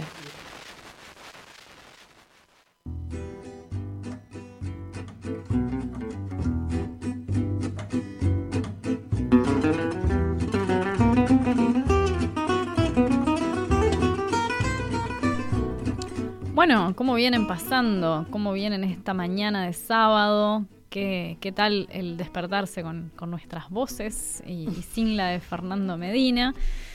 Manden, manden mensajes de aliento, Por favor. de cariño. que lo estamos haciendo con mucho amor y mucho amor para Emilia también. Por eso, por eso estamos acá también. Obvio, La pequeña es, Emi. Es nuestro regalo, que, que no tuvo cumple de un año, Emilia, porque estábamos en pandemia. Sí. O sea que hoy se merece un doble, una- un Un doble, doble festejo, festejo. Realmente. Bueno, Bu- Nacho, tenemos algunos mensajes que han ido llegando al 091-525252. Tenemos- Los escuchamos, tenemos queremos lindos- saber qué lindos- están, lindos qué están pensando en esta mañana de sábado, qué, qué nos, qué nos sugieren como regalos para Emilia. Bueno, te digo, acá eh, llegó uno que no, no, no tiene firma. Dice, están espléndidas, gurisas, gracias. Dice, Qué "Siempre- amable. Siempre trato de regalar cosas que dejen lo mínimo de residuos. Mirá qué interesante. Bueno, qué lindo, está bueno como para Está bueno pensar así eh, en el momento de pensar un regalo. Dice papel y lápices eh, para dibujar, pintar, etcétera. Y, y eso a cualquier edad, es cierto. Pintar, dibujar, este, es una actividad que, que viene bien a- en cualquier momento. Es muy terapéutico eso de ponerse a dibujar o a Sí, pintar. claro que sí. Aunque no sepas mucho tampoco. No, No, no, importa, eso, eso es lo, lo- lo de menos, lo último. No, hay, hay que, y hay que estimular a que los niños además hagan esas cosas que, que tienen como esa parte de fantasía, pero también de concentración. Tal ¿no? cual, sí, está sí, está sí, buenísimo, por supuesto. Eh, a mi sobrina de un año le regalé un set de instrumentos musicales y quedó fascinada. Y los papás, chochos. También le gustan unos libros de tela que tienen diferentes texturas y colores llamativos. Mira qué bueno. Eh, este mensaje es de Lucía de Pando. Este, gracias Lucía por el mensaje, eh, tu tocaya. Y, y me encantó lo de eh, instrumentos musicales. Vos sabés que yo cuando tenía la edad de Emilia, un poquito más, soñaba con tener como una batería en miniatura. Ajá. Nunca tuve. Una batería eh, Sí. completa, digamos. Sí, con- viste que hay como mini- eh, baterías eh, de- como de, eh, para niños, ¿no? Que son chiquititas. Ajá. Este, me, me fascinaban, me parecían una, una cosa como muy deseable y, y nunca nunca tuve. Pero bueno, después eh, to- tomé clases de batería de grande, ya te contaré en alguna Bueno, bueno, bueno, o sea, o sea que era un, era, era un deseo este, bien, bien anclado y que le, le pudiste en algún momento dar, dar salida por ese lado. Sí, yo siempre que pienso en regalar cosas que hacen ruido, este, hoy pensaba en el Simon y esas cosas, siempre Sí. pienso en los padres. Digo, Claro. bueno, a ver, ¿cómo, ¿cómo interactuará esto en el ecosistema sonoro del hogar? No es fácil. Pero claro, estas cosas que son, que son este, a pila, por ejemplo, tienen la posibilidad de ser apagadas, entonces eso ya es una, una muy buena cosa. Mientras que la batería, por su lado, no sé si vos la podés apagar para lograr que, que cese Pero tienen el, una el vida, barullo. tienen una vida útil, viste, esos juguetes. Es lo que decís vos, bueno, se acaban las pilas, tirás las pilas y nunca más le pones pilas a ese juguete ruidoso. Sí, bueno, o se, o se las sacás sin que se, Se las sacás cuenta. o bueno, y después hay unos que traen baterías incluidas y bueno, una vez que se acaban, este, está. Bueno, Bueno, pero eso iría en contra justamente de esta, de este lindo, de esta linda regla de evitar eh, que, que- que generar residuo, ¿no? exacto. No, y pensar en juguetes que puedan pasar a otros niños después, que puedan acompañar durante un tiempo, que tengan un uso también, este, que, que los lleve a ser usados eh, hasta Sí, el final, sí, sí. ¿no? Como unas pinturas, unos lápices, bueno. Tal cual. En algún momento se usan Sí, y se en el mundo del juguete también, como en tantas otras cosas, eh, ha llegado la, la lógica a veces del usar y, y tirar, ¿no? Eh, use, Y- use, y, con la rompa y cantidad de tire. los juguetes que tienen los niños ahora. la además, cantidad de está, plástico claro. que, que usan, este, los bloquecitos de madera pintados, ¿no? Este, son Esos eternos, eternos. Y, y- y pasabas horas con eso. Claro. Laura nos dice, mujeres geniales, ¿cómo está la dupla de hoy? ¿Cómo me gusta? Saludos de Laura, pero no nos, no nos mandó este regalos Gracias, para... Laura. Bueno, nos mandó regalo a nosotras, que es un, un, Un mimo. Un mimo que siempre nos viene bien. Gracias, Laura. Eh, por acá nos dice, mm, Eh, hay una página en Facebook que se llama Crea Cariño que hace peluches de fauna autóctona. Mirá qué bien. Mm. Eh, Hay un montón de gente haciendo cosas re lindas para niños y vendiéndolas eh, en las redes, en Instagram especialmente. Este, cosas con fauna nativa he visto, eh, no solamente peluches, sino también como unos macaquitos de madera. Hay, hay cosas que son ¿Habrá carpincho? Cosa más linda que el sí. carpincho no debe haber. O, o bichos de estos hechos en, en crochet, por ejemplo, que para los bebés, bebés son una cosa... No, está, está lleno de gente muy creativa haciendo cosas muy lindas. Mirá qué también, bueno. ¿eh? Eh, Y también nos dice un lugar que se llama Mercado Pax que vende animales que son de madera y tela. Ah, mira ahí. Y bueno, y si no, siempre un set de pinturas viene bien, totalmente. el set de sí. No hay con qué darle. Eh, ¿Qué más tenemos? Eh, libros sin duda, nos dicen. Eh, Beatriz. Lo mejor los leo, nos dice Beatriz también. No, Eh, a- a están pensados para cada edad, es verdad. Lo- eh, los originales, aclara. Eh, estudiaba perfectamente, estudiada perfectamente la estimula- estimulación de la motricidad en toda su dimensión. Es cierto, gracias Beatriz. Era uno también uno de mis juegos favoritos en, en la infancia. Eh, acá nos dicen, para Emilia, ¿algún lindo librito infantil de los que hay en las Karamazov? es cierto. Muy bien, que no saludamos a nuestras amigas Es de, de las cierto. Karamazov, pero es cierto Que tienen un, un- que ahí tiene una un- selección. parte infantil hermosa y que, y que es recuidado también la, la- eso, la selección. ¿no? Es una selección muy cuidada eh, y muy linda, la verdad, si, si pueden darse una vueltita y, y con niños, además, porque Están a la altura de los niños. Están los a la libros. altura de Eso los también niños. es lindo también, pueden sentarse a mirar, este, eso. Es como el ecosistema ni- niño-libro, eh, Mm. está bueno que, que- que- que- surja como no solamente en el hogar, sino que, Claro. que el niño se pueda acostumbrar a una librería, ir a una biblioteca. Acá en Ujú. Uruguay no, no estoy muy segura de si hay muchas, me parece que no, pero yo he tenido la oportunidad de estar en, en otros países en donde la parte de niños de las bibliotecas Sí. es súper rica y es muy eh, viva, como, no sé cómo Sí, decirlo. la- sí, sí. Las bibliotecas de Barcelona, por ejemplo, las bibliotecas municipales de Barcelona tienen una parte infantil que siempre está llena de niños mirando libros. Es Qué lindo. extraordinario.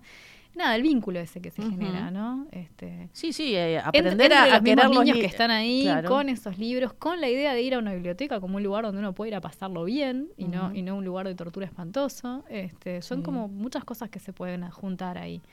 Bueno, un lugar bastante eh, mágico en Montevideo es el Castillito del Parque Rodó, que, Es que f- cierto. funciona como biblioteca este, infantil. Y ya t- entrar a un castillo Sí, eh, sí, tiene sí. Esa, eh, toda esa magia. Fui ¿no? toda mi infancia a esa biblioteca y, y la, la adoro. De hecho, eh, después de que se hizo una reforma grande en 2018, si no estoy mal, este no, estoy bastante al tanto de eso porque nos prestaron el eh, algunas partes del castillito para hacer un congreso. Sí, yo he ido Este, renovado y está, está y lo está renovaron todo y la, la verdad que es extraordinario. Sí, muy lindo. Eh, bloques para encastrar, nos dicen también, crayones.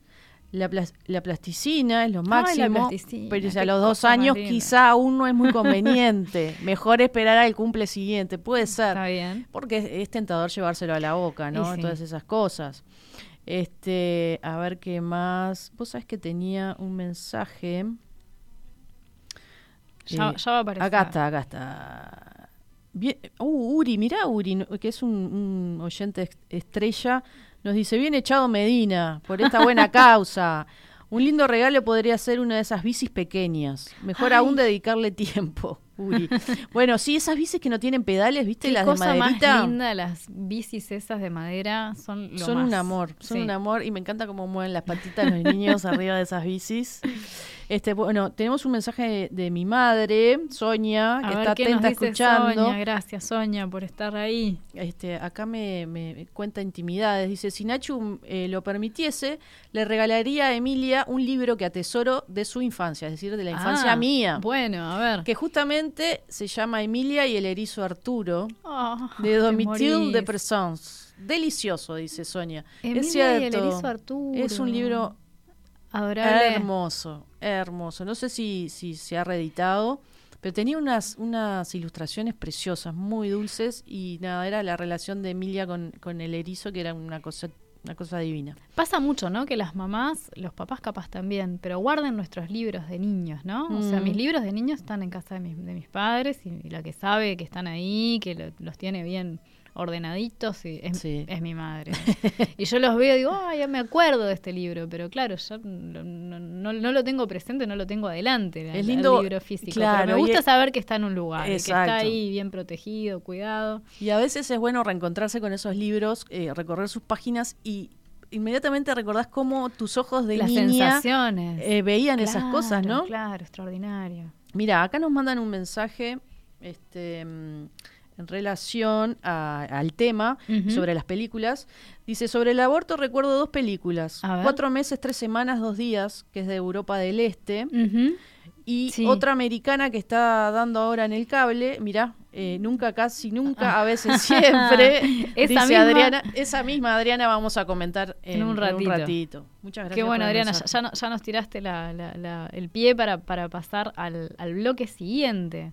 Exacto. Donde vamos a venir justamente con un comentario de esta película que se llama Nunca, rara vez, a veces, siempre, que Mm. este, Adriana nos decía está en el cable, no lo sabíamos, este, nosotros la, la teníamos porque está en HBO Max, pero Exacto. bueno, ya ven que tienen dos vías de acceso. Y respecto de esto, un oyente hace un ratito nos decía, y le agradecemos un montón, este, que la serie Little Fires Everywhere, que yo dije que era una serie de Hulu, es cierto, es una serie de Hulu, pero se puede ver en Amazon Prime. Exacto. Que también eso puede ayudar a que uno acceda más fácilmente si tiene. Sí, sí.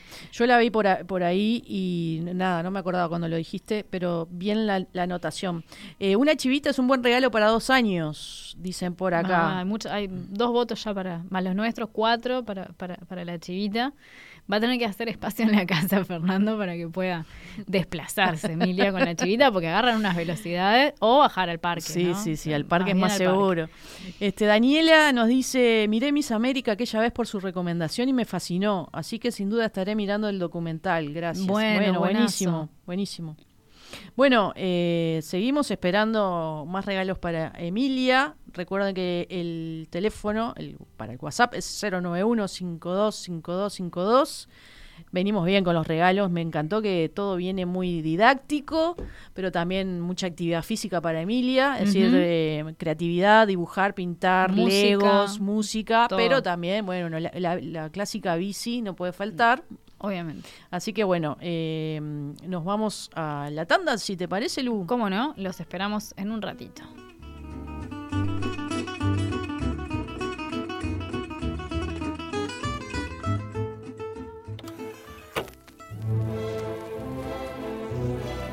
Oír con los ojos. Un programa Bajo los efectos de la lectura.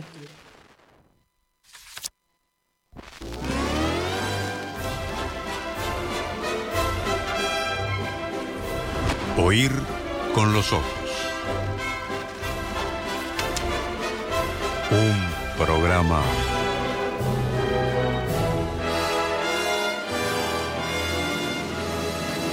Bajo los efectos de la lectura.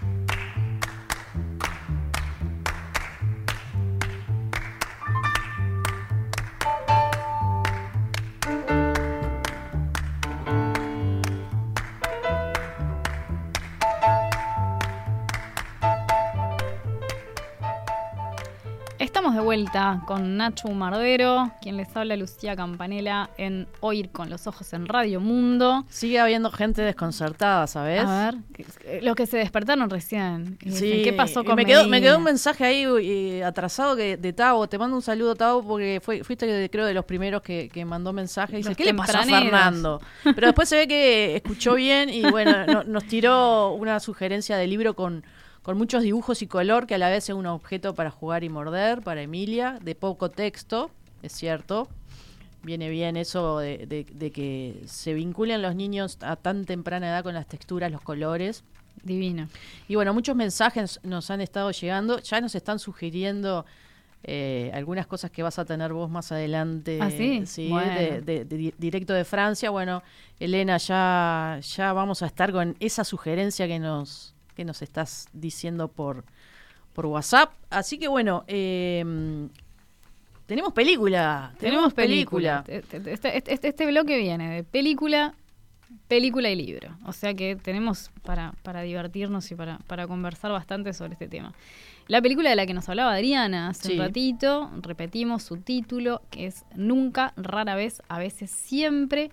Película del año 2020, de la es una película de producción estadounidense y británica, escrita y dirigida por Elitza Hitman, Sí. que en el Festival de Cine de Berlín ganó el Gran Premio del Jurado y también ganó un premio especial del jurado eh, de Sundance en eh, la categoría neorealismo.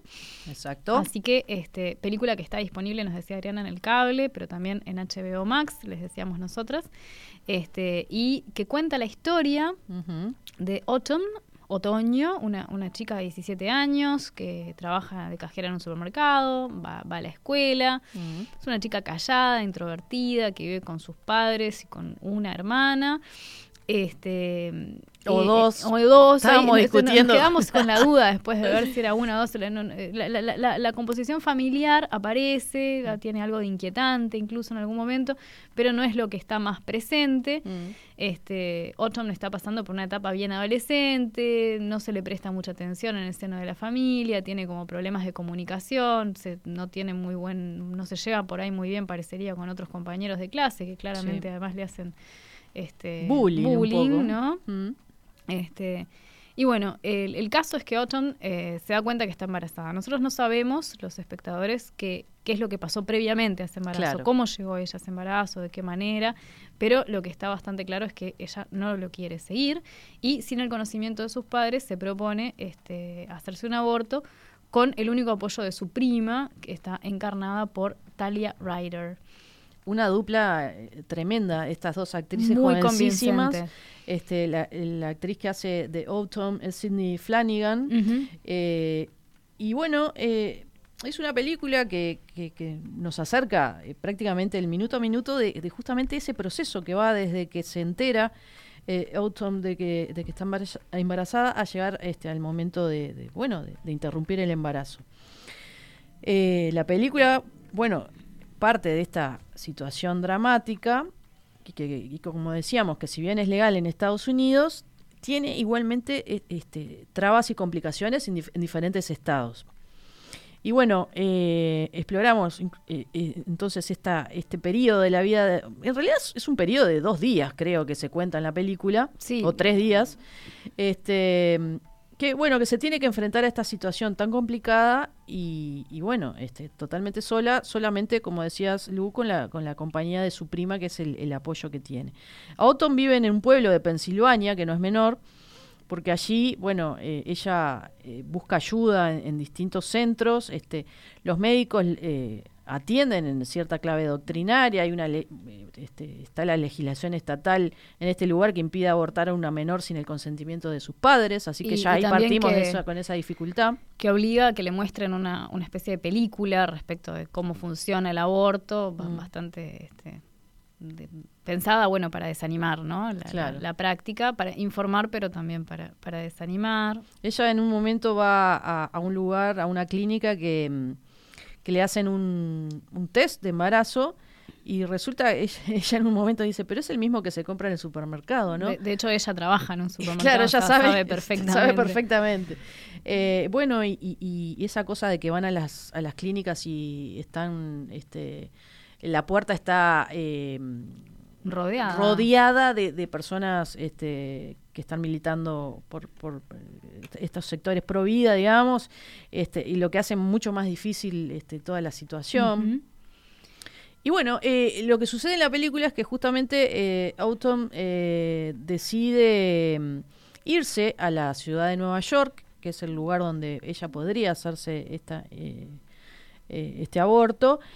Y, y bueno, en ese viaje encontramos este, una ciudad eh, poco amigable con estas dos chicas.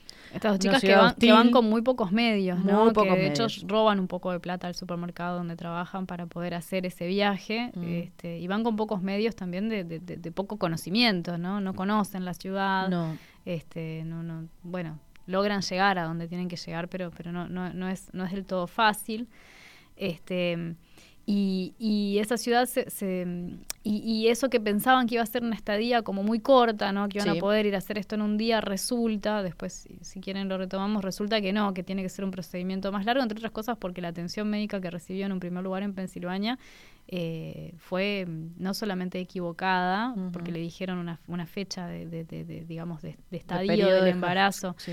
que era equivocada, sino que además muy posiblemente eso fue hecho a propósito, ¿no? Para, para, para hacerla pensar que todavía tenía tiempo para el procedimiento, mientras que tenía mucho menos en realidad. Exactamente.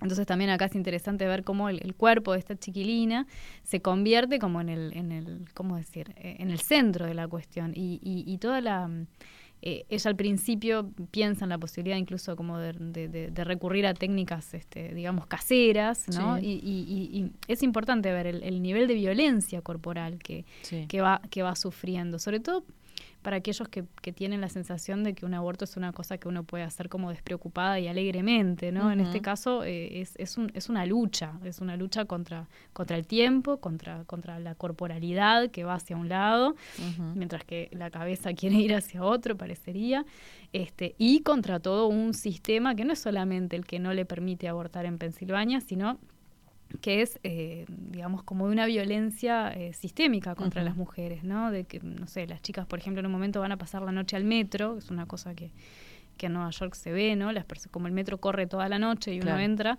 con una so- con un solo billete, bueno, se puede dormir adentro de un, billete, de un, de un vagón Sí. de, de metro, pero eh, ese mismo lugar tampoco es un lugar seguro para Claro. ellas. Entonces hay, hay, mucha, hay mucha deambulación. Eh, es una película que no cae en, en los golpes bajos No. pero que muestra un altísimo nivel de desamparo que tienen eh, estas dos este, muchachas en, en esa en esa situación. Es irónico eh, con, con- con respecto a eso que decías, Lu, que en esa ciudad tan poco amable, con, con dos adolescentes, este, que bueno, con, que, están prácticamente sin dinero y demás, que el único lugar relativamente amable que ella encuentra en un momento es en la clínica que la recibe en Nueva York, este, que notas que las personas que trabajan allí eh, eh, evidentemente están formadas para trabajar con estos casos y se la contiene, se le da cierto, se le habla con mucho cariño, Sí. eh, se le explica. También tiene momentos muy muy fuertes también en, en- en- en- en esas escenas porque bueno esos eh, eso que hablábamos también fuera de micrófono no Le- los planos cercanos eh, las pocas palabras que tiene esta película. Es impresionante cómo maneja los silencios la- eh, los sobreentendidos sobre todo en el- entre las primas no que se conocen son familia Trabajan no- juntas. trabajan juntas no necesitan hablarse pero cómo está la comunicación presente muy Sí. presente entre ellas dos. Y bueno en un momento en esta clínica eh, aparece el nombre de la película, porque es un nombre que si no Curioso, sabemos es curioso, claro. ¿no? Nunca, rara vez, a veces, siempre. En inglés, never, rarely, sometimes, always. ¿Qué significa esto? Bueno, es un cuestionario que se le debe hacer a, a esta adolescente y sus respuestas tienen que ir en una u otra de estas palabras, ¿no? Nunca, rara vez, a veces, siempre. Y las preguntas son muy fuertes. Que tienen que ver con, digamos, este, la, la- la salud sexual de, de ella y de la posibilidad, que, que parece bastante clara, de, de que esté sometida a una situación de violencia también. Entonces, este, a, a través de ese cuestionario, que es una parte cortita además de Mm, la película, muy pero se, se, se revelan cosas sin que se cuenten, sin que se cuente toda la historia. Solo ¿no? con una respuesta, Ahí no está. una palabra. Exactamente. Entonces, este, eh, jun- juntamente con esto, con, con lo que vos decías de los silencios, que es súper importante, eh, vale la pena también prestar atención a los momentos en los que Autumn canta, Mm. porque la película se abre con una especie de show De escolar. escolar, este, donde ella está cantando con, con su guitarra y es interrumpida. Este, y después hay otro momento también, en, en- cuando van a una especie de karaoke con la Sí, prima, sí. donde ella también canta. Este, y, y en ese sentido también están, están esos momentos de cantar como esos espacios de, de- de- de expresión Mm. de, esta, de, esta, de esta adolescente que la vemos siempre, eso, muy, muy callada, muy introvertida. Sí, que pero con, que- con diálogos que son como muy banales, cuando, cuando sí se habla de algo, se habla de comida, no sé, de cosas Y que bueno, no son, adolescentes, ¿no? Sí, Eh, sí, sí. Es como un poco como lo que decíamos, comentábamos con la película de, mm, de Petit Maman, ¿no? Que, que esa cosa de que los niños, en esa película las niñas son niñas, acá las adolescentes son adolescentes, sí. rea- que parecen adolescentes reales. Sí, sí, sí. Eh, que enfrentan esto totalmente con Sin mucho miedo y- armas, y, sin demasiadas armas. Eh, la película la verdad que está, eh, está muy bien este, hecha.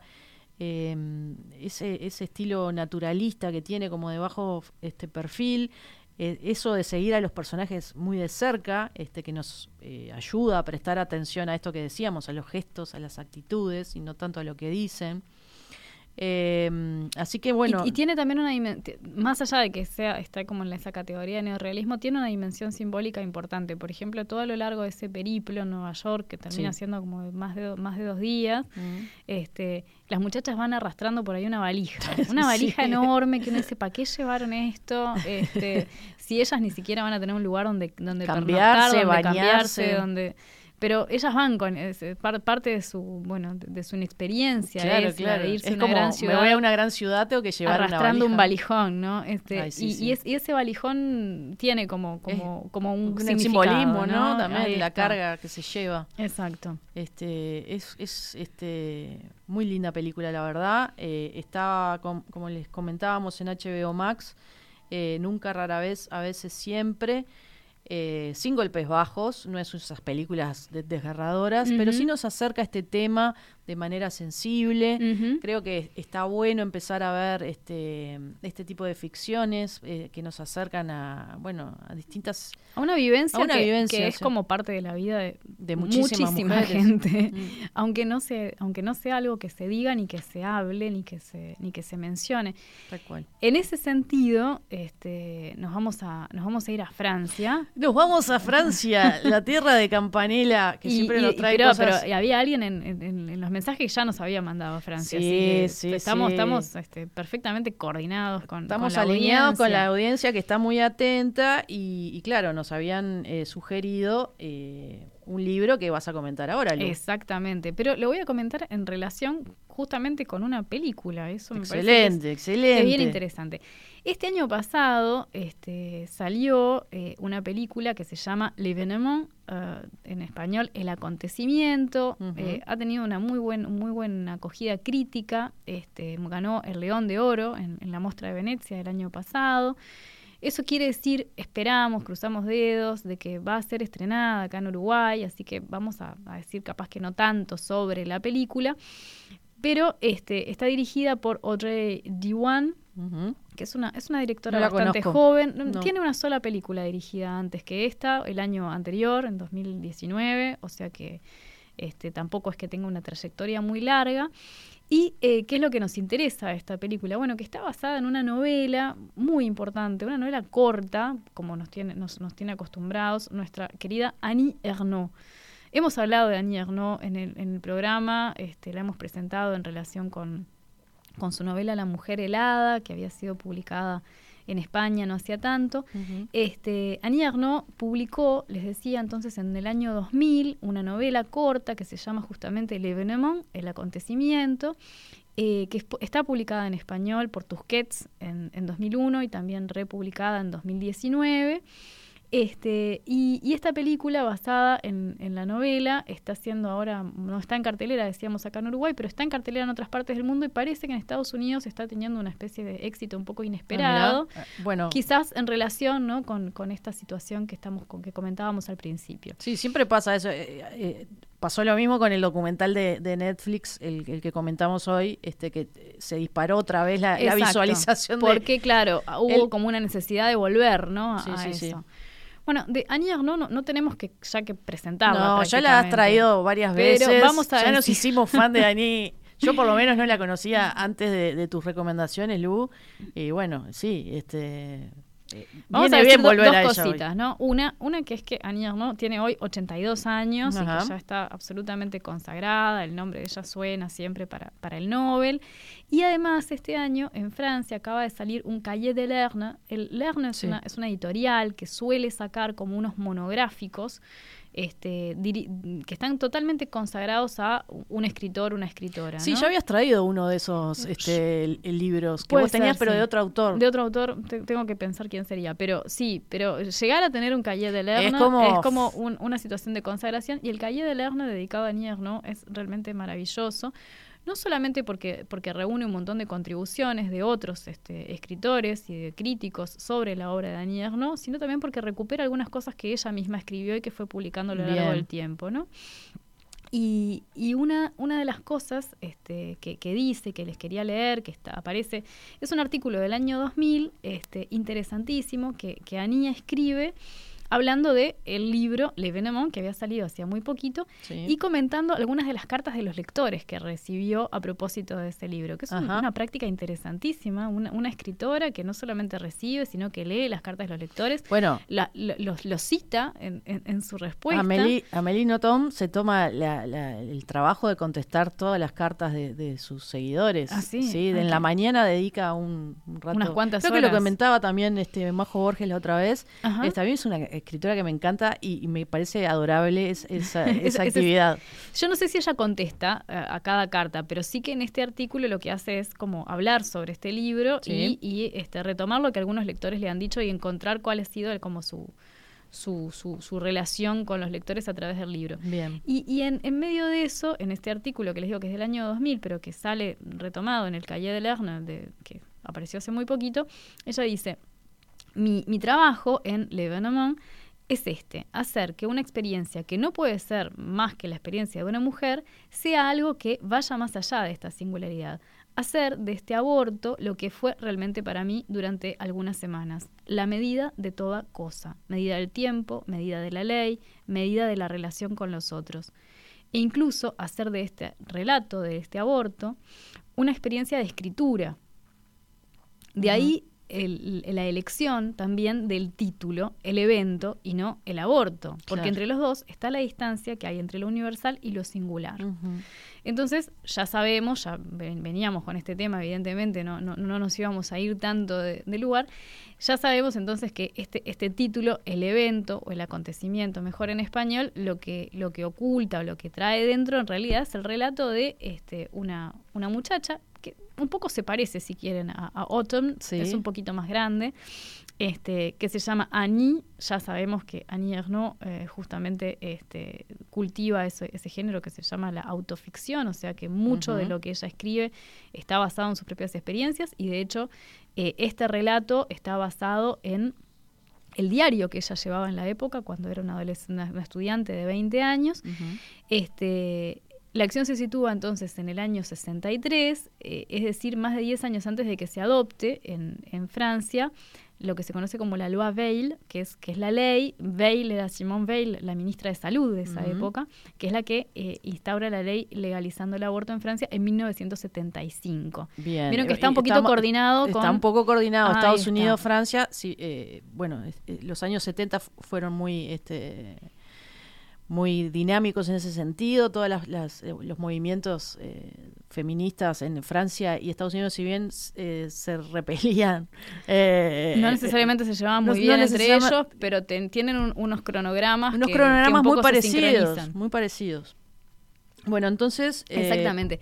Entonces, este, eh, por eso mismo también recordar que, que en realidad, bueno, la ley se, se, se aprueba en 1975, sigue existiendo hasta el día de hoy, no funcionan con jurisprudencia Claro. como si funciona en Estados Unidos, este, pero claro, esto venía precedido por, por un movimiento importante, ¿no? Este, eh, hay un mojón ahí que es en el año 71 cuando aparece el manifiesto de las 343, que en Sí. realidad son muchas más, es un manifiesto que aparece firmado por un montón de mujeres declarando que abortaron cuando era ilegal hacerlo, ¿no?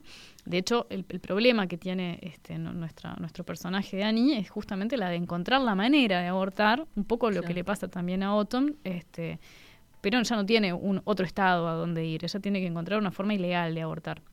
Este, este manifiesto, les decía, fue, fue firmado por, por figuras como Simone de Beauvoir, como Gisèle Halimi, como Monique Wittig, como Marguerite Duras, como Catherine Deneuve, como Ariane Mushkin.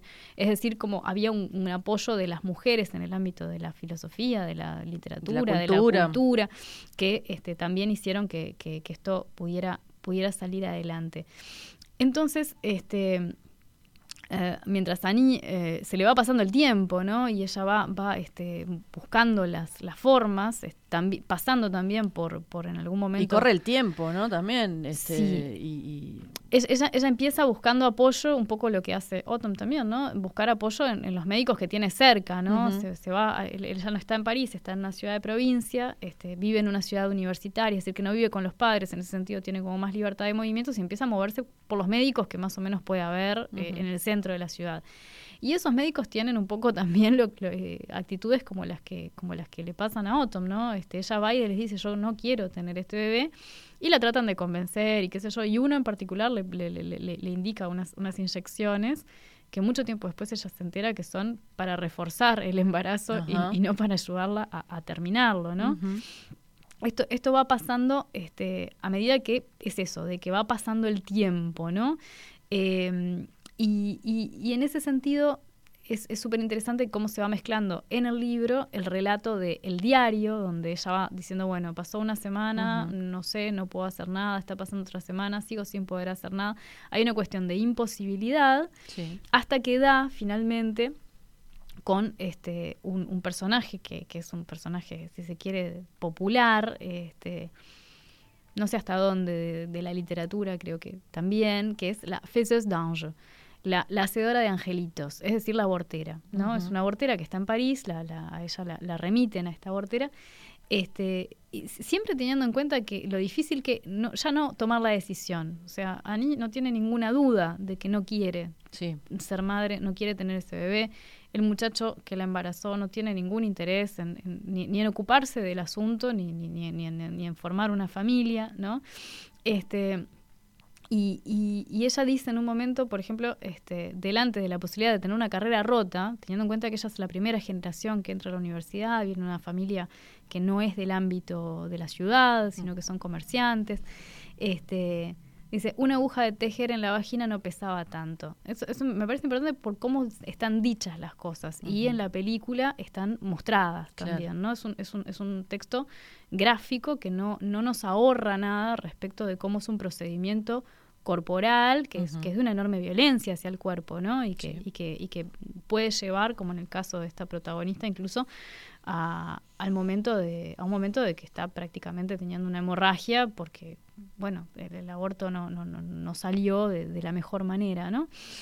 Sin embargo, este, estas sensaciones de, de- de desamparo y de, y de este y de desesperación por no encontrar la manera de abortar, se sucede a esas sensaciones, se sucede un sentimiento de orgullo de haberlo logrado y un sentimiento también de orgullo de poder decirlo y describirlo, ¿no? Hay un montón de, de reflexiones en el texto donde ella dice como no hay lugar en los museos para un atelier de la abortera, por ejemplo. No se ven los instrumentos de estas operaciones. Sí. Eh, con el muchacho que, que es el, el- el, digamos, el responsable junto con ella del embarazo, eh, tienen conversaciones donde la palabra aborto no surge en ningún momento. Entonces está, está como de parte de ella esta necesidad de, eh, de poner este tema arriba de la mesa con palabras, ¿no? Sí. Ese, como digo, yo me quiero, yo me quiero volver a acercar a esas sensaciones que tuve en ese momento de mi vida, ponerle palabras este, y, y- y revivir, ¿no? De hecho, cuando va terminando la novela, ella se va acercando a, a este, vuelve a ir al, al lugar donde, a esa, a esa calle, esa callejuela ahí en París donde se hizo ese aborto este clandestino, recupera la figura de, de- de- de esa abortera. Y de hecho, y esto claro, la película no lo retoma, pero que es bien interesante y hace, hacia el libro, el libro se abre cuando, con, con una Annie mucho más grande, adulta, a co- en los años 80, esperando el resultado de un test de HIV. Mira. ¿No? Entonces, ¿cómo, cómo dice? cómo- bueno, dice, ahí tuve como un destranque de, de esa sensación, de qué Ujú. fue lo que, de, de cómo me sentí yo en esas semanas en las que estaba esperando Sí. poder darle un final a esto, ¿no? Este, mientras que todo parecía conspirar en contra. A diferencia de, de Autumn, no, no aparecen al lado de Annie eh, personajes que la, que la acompañen o que la ayuden, Claro. solamente como al final, bueno, ahí cuando la situación se desbarranca un poco, este, es muy, es muy, es una novela mm, corta, Mm. muy potente, eh, que vale mucho la pena leer, que, que- que recomiendo mucho. Este, es muy interesante además ver cómo, cómo Annie, eh, de- después de haber leído las cartas de sus, de sus lectores, discrimina entre cómo, cómo, cómo, cómo, recu- cómo- cómo recibieron ese relato mujeres y hombres también, Bien. ¿no? Mm. Este, y bueno, y, y pone so- sobre la mesa eh, justamente esa, esa especie de batalla, ¿no? Que, que algunas mujeres dan y, o tuvieron que dar para poder eh, tener el derecho a decidir, de, tener el derecho no, para poder decidir, el derecho no lo tenían. ¿Crees. ¿Crees que es un libro eh, que más allá de, de- de- Bueno, es una experiencia personal, ¿no? Es la experiencia de, de, de Anier, ¿no? Exacto. Eh, es un libro para entender lo que un, un procedimiento que es, que es- las tantas mujeres atraviesan en silencio Ujú. como algo oculto que no eh, se puede generalizar en ese sentido es un libro que que mm, las mujeres se van a sentir identificadas Seguro, seguro. E- Ella, viste que decía que para ella tiene como un alcance mucho más universal incluso, ¿no? Este, y eso respecto del título, eh, hay, hay otro artículo de una persona que se llama Adler, de apellido, no, no, no, no retomé el nombre, no, no- retengo el nombre, que, mm, que dice cómo en los, en los títulos eh, que Ernaud elige muchas veces para sus ficciones está lo, lo universal y lo que estaba pasando, porque en el año 63, en, en- en la, ¿Un Fra- en la? Francia de De Gaulle, ¿qué era Claro. ¿Cuáles eran los événements de ese momento? Bueno, era la guerra de Argelia. Claro. ¿no? Este, entonces, ¿cómo hace ella, con, con qué osadía tiene ese gesto de apropiarse de esa palabra que habla de lo que está pasando, de, de- de aquello que es público, ¿no? Sí, y de lo sí. que está Atravesando todo un país. para hablar de ese, de ese drama, entre comillas, privado, pero que en realidad es muy público, porque son todos los poderes públicos los que, los que intervienen para este eh, permitir o no permitir en realidad este, e- ese aborto. Y algo similar pasa con otro título de, de otra novela de Arnaud que se llama L'Occupation. La ocupación en, en francés, en Francia, es la ocupación de los nazis de- Claro. de, Francia. Y, y- y no, no, no va por ahí para nada este el tema de la novela. ¿no? Entonces, está como esa proyección de, de lo que de la situación personal por dentro de la situación este, histórica, social, etcétera, y yo creo que, lo, que se logra muy bien, ¿no? Está bueno, sí, lo- los gran- lo que son temas silenciados que no por eso son pequeños, ¿no? Porque eh, obviamente es- es- acá se narra una historia en particular que se puede repetir por cientos y cientos y cientos. Y, y bueno. Eh, Lu, la película, repetimos. eh, Bien, la película es que se esperemos llama, que llegue con el, pronto. tiene el mismo título, L'Evénement, el acontecimiento, este, está en salas, ha estado en salas en, en- en Francia, está en salas en Estados Unidos, Vea, suponemos cuestión- ojalá que sea va a cuestión de- tiempo. sobre todo porque fue premiada y entonces capaz que en el, en el marco de algún festival o algo así la, la podemos ver. Es una película que si incluso si miran este, el, el afiche, se parece mucho al Uh, afiche. se parece muchísimo. de, De- de la que comentamos recién, de Never, Rarely, Sometimes, Always.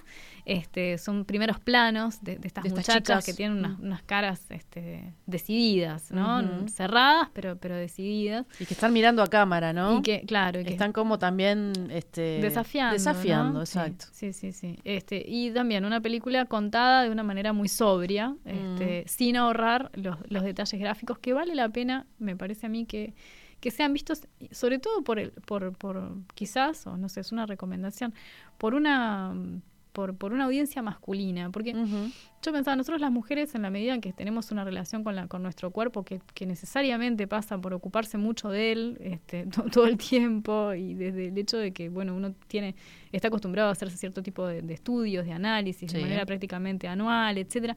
Hay una, hay una relación con, con el cuerpo de las mujeres en el cine que está muy vinculado con la sexualización, con, la, con presentar cuerpos sedu- seductores, ¿no? En estos casos son, do- son cuerpos de, de muchachas súper jóvenes también, pero que están este, en una situación de violencia muy permanente. Entonces me parece que también eso es importante para, para desromantizar la mirada sobre qué significa tener un cuerpo femenino, sobre cómo, Exacto. cómo son, este, qué, qué- qué otras cosas implica Exactamente. este, la sexualidad femenina y cómo estas mujeres, eh, la mayor parte de las veces, por lo menos en estos dos casos, se enfrentan a esto completamente sin, sin que la sin que la figura masculina que en algún momento fue necesaria para que todo esto se- se desencadenase aparezca de ningún modo Claro. Este eso también es como una cosa que, que, que vale la pena poner me parece ahí arriba de la mesa Excelente. Bueno, esperamos entonces esa película pronto. y Este, si la no el ver. libro vamos a ver Y el ojalá libro, que el esté en plaza a ver qué nos dicen nuestros libreros amigos nuestras libreras amigas de las Karamazov si lo tienen por ahí Perfecto, si nos pueden En ayudar la con edición ese de dato. Tusquets esta de 2019 podría ser que estuviese Bien.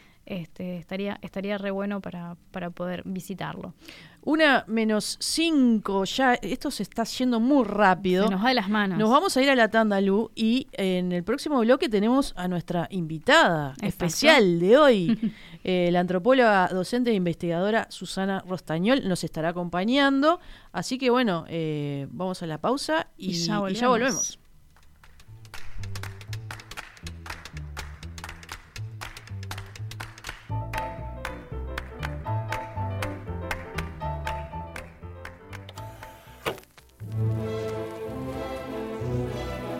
Oír con los ojos. Un programa Bajo los efectos de la lectura.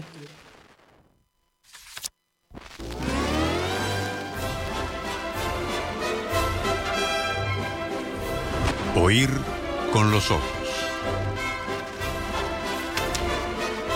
Un programa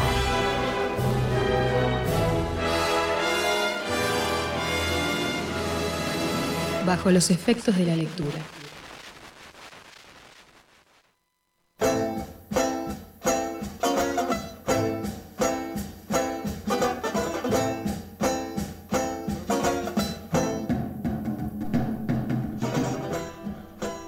Bueno, Bueno. estamos de vuelta. A ver a quién estoy escuchando ahí. Creo que te estás escuchando un eco tuyo, ¿puede ser? Pues, Estamos escuchando doble. Bueno, seguimos. Son la una y dos minutos. Me- a ver, Daniel dice, ahí, bueno, cosas mejorando, de- mejorando, Ahí, sí, ahí, ahí mejoró, ahí mejoró. Perfecto. Bueno, había como un eco, pero... mm, Era lo- yo la que me tenía que hacer todo bien. Eh, Lu, bueno, eh, quinto bloque acá en, en Oír con los Ojos en Radio Mundo. Y como decíamos, tenemos invitada especial. Estamos recibiendo entonces a Susana Rostañol. Susana, ¿estás por ahí? A ver si te Por oímos. aquí, muy feliz de, compartir un rato con ustedes porque soy una fan del programa. Ah, pero muy sábados bien. Siempre me acompaña. Qué amable. ¡Qué ahí no honor! todo el tiempo, pero un buen rato sí. Un buen rato, sí. Muchas gracias, Susana. Estamos encantadas de recibirte. Susana, lo dijimos más temprano, pero lo recordamos ahora. Es antropóloga, docente e investigadora feminista uruguaya. Coordina el programa Género, Cuerpo y Sexualidad en la Facultad de Humanidades y Ciencias de la Educación en la, uni- en la UDELAR. En 2010 obtuvo su, su doctorado en antropología social en la UBA. Este, y el título de su tesis fue Relaciones de Género y Aborto Voluntario, Políticas del Cuerpo y de la Reproducción, del cual tenemos... Este, Se desprende, se digamos, desprende este, este- libro que tenemos hoy aquí. y que también tenemos disponible, que vos lo encontraste, Nachu. que está es un libro que, que se puede leer eh, en colibrí.udelar.edu.uy que es el repositorio de, de las de los productos que genera de la investigación en la Universidad de la República, entonces de ahí lo pueden descargar en formato PDF para, para leer en una computadora, en una tablet. El libro se llama, aclaramos, se llama Aborto Sí. Voluntario y Relaciones de Género, Políticas del Cuerpo y de la Reproducción, es del 2016. En la contratapa leemos que, dice que eh, bueno, este libro presenta un análisis del vínculo entre las representaciones y prácticas del aborto voluntario y las rela- relaciones de género desde la antropología feminista. Y bueno, se pasa a revistar todo lo sucedido con el aborto en el siglo XXI, su situación sanitaria y magnitud, las discusiones parlamentarias y las voces desde la sociedad civil, de feministas e iglesias. Y, y bueno, eh, también se detiene a estudiar a las mujeres que que atraviesan un aborto, su relacionamiento con las instituciones de salud y la visión de los ginecólogos. Es decir, bueno, eh, Hay una parte este- interesantísima de, de, de- de- recuperación de, los discursos sí. que, rode- que rodean el tema del aborto, que rodearon el tema del aborto en, en Uruguay en, en estas últimas décadas, junto con un montón de testimonios que son, que son de lo más interesantes este, sobre cómo están tomados y cómo están presentados y, y comentados. Susana, eh, comenzamos hablando justamente de- del comienzo de este libro, que, donde te presentás como antropóloga y feminista, aunque decís que política y teoría frecuentemente se alejan, porque manejan tiempos diferentes, y que necesitaste entonces articular acción y reflexión. Ahora que pasó el tiempo, ¿cómo crees que te fue en ese sentido con el libro? Creo que me fue bien, que hice todo lo, lo que se podía hacer al respecto. Es difícil, eh, es lo que yo pongo ahí, a veces este, cuando uno está dentro de la academia o tratando de hacer una investigación científica, necesitas poner en duda todo para ir avanzando lentamente y la acción política necesita de certezas que justamente cuando uno es una investigadora necesitas de las dudas para poner a prueba lo que pensás. Pero yo pienso que sin lugar a dudas toda investigación en general e investigación social en particular es política. Siempre el tema que se elige, la metodología que se elige, hay una cuestión política. Obviamente que no estoy hablando de política partidaria, pero sí de política. Este, la visión que yo tuve mientras hice toda la investigación fue desde una perspectiva feminista. Y la perspectiva feminista lo que intenta es entender lo que pasa para ver este, algunas, algunas claves para intentar modificar esas relaciones de poder que hacen que las mujeres, mayoritariamente las mujeres, pero en realidad todos los cuerpos feminizados, estén en una situación de, subordinación. Entonces ahí está el, el tema político presente, eh, estuvo en esa investigación y está en, muchísimas otras que hace mucha gente, ¿no? Claro. Susana, en ese sentido, ¿no? De, la cuestión de, la posición política que se toma en el momento de la investigación, una cosa que llama la atención es que en el libro vos mm, propones mm, revisar la forma en la que nos, en las que nos referimos al aborto generalmente, a, propones un glosario nuevo, ¿no? Por ejemplo, eh, apoyás mucho, eh, de no decir aborto, sino aborto voluntario, está mismo en el, título del libro. Eh, hablas de embarazo esperado o no esperado en lugar de embarazo deseado o no deseado, mm, e incluso este, se, se, mm, se sustituye a, las palabras bebé o nonato o feto una, una sigla que es el CEF, entonces, que capaz que nos puedes contar de, qué se trata. Entonces, este, me gustaría saber si, si vos considerás que estos cambios en la forma en la que se dicen las cosas eh, tiene una, una, importancia en el momento de poder pensarlas, ¿no? Hace un rato nosotros hacíamos el ejemplo con esto de llamarse a sí mismo pro, vida. ¿Qué quiere ser? ¿Qué, qué quiere decir ser provida? Este, ¿Nos querés contar un poco acerca de, de, esta, de esta cuestión de la lengua? Sí, conversémoslo, porque ustedes de, cuestiones de significados este, saben más que yo, pero este, sin duda que cada palabra, cada término, cada vehiculiza un, concepto y los conceptos, mm, eh, sea de manera explícita o no, para quien lo enuncia, están vehiculizando una ideología, una propuesta. ¿no? Entonces, de ahí sí que yo hablo de, aborto voluntario porque aborto puede ser un aborto espontáneo. Exacto. Este, y a mí me interesaba solo, solo trabajar con los abortos voluntarios, cuando la mujer decidía abortar. Si bien cuando yo empecé mi investigación se hablaba siempre de aborto y todavía no había entrado el término de interrupción voluntaria del embarazo, claro. sí me parece que digo, estoy de acuerdo con usar interrupción voluntaria del embarazo, pero me parece que es una manera más suave de decir aborto. Claro. Y aborto es aborto, es, es, un corte y, tiene un dramatismo que no tiene hablar de interrupción voluntaria del embarazo. Claro. Entonces, en ese sentido, sigo prefiriendo este, hablar de aborto, aunque, bueno... Las eh, cosas por su nombre, digamos. Sí, las cosas por su nombre. Y voluntario porque es cuando hay una voluntad de abortar. Cuando ese aborto no es por razones estrictamente médicas, de que haya que hacer el aborto porque de lo contrario la mujer puede morir, o sea, cuando, cuando lo decide este, un, cuerpo médico. o, un, o un grupo de, gente, de, ginecólogos, etcétera, porque hay una cuestión de salud. Ahí no es un aborto voluntario, ahí es un aborto para salvar a, la mujer o lo claro. que ¿no? Pero a mí me interesaba aquellos donde existía la voluntad por parte de la mujer de abortar. Luego, lo de los embarazos inesperados o no esperados, porque a mí el término de no deseado siempre me hizo mucho ruido, porque el deseo es algo tan difícil de manejar. Bien.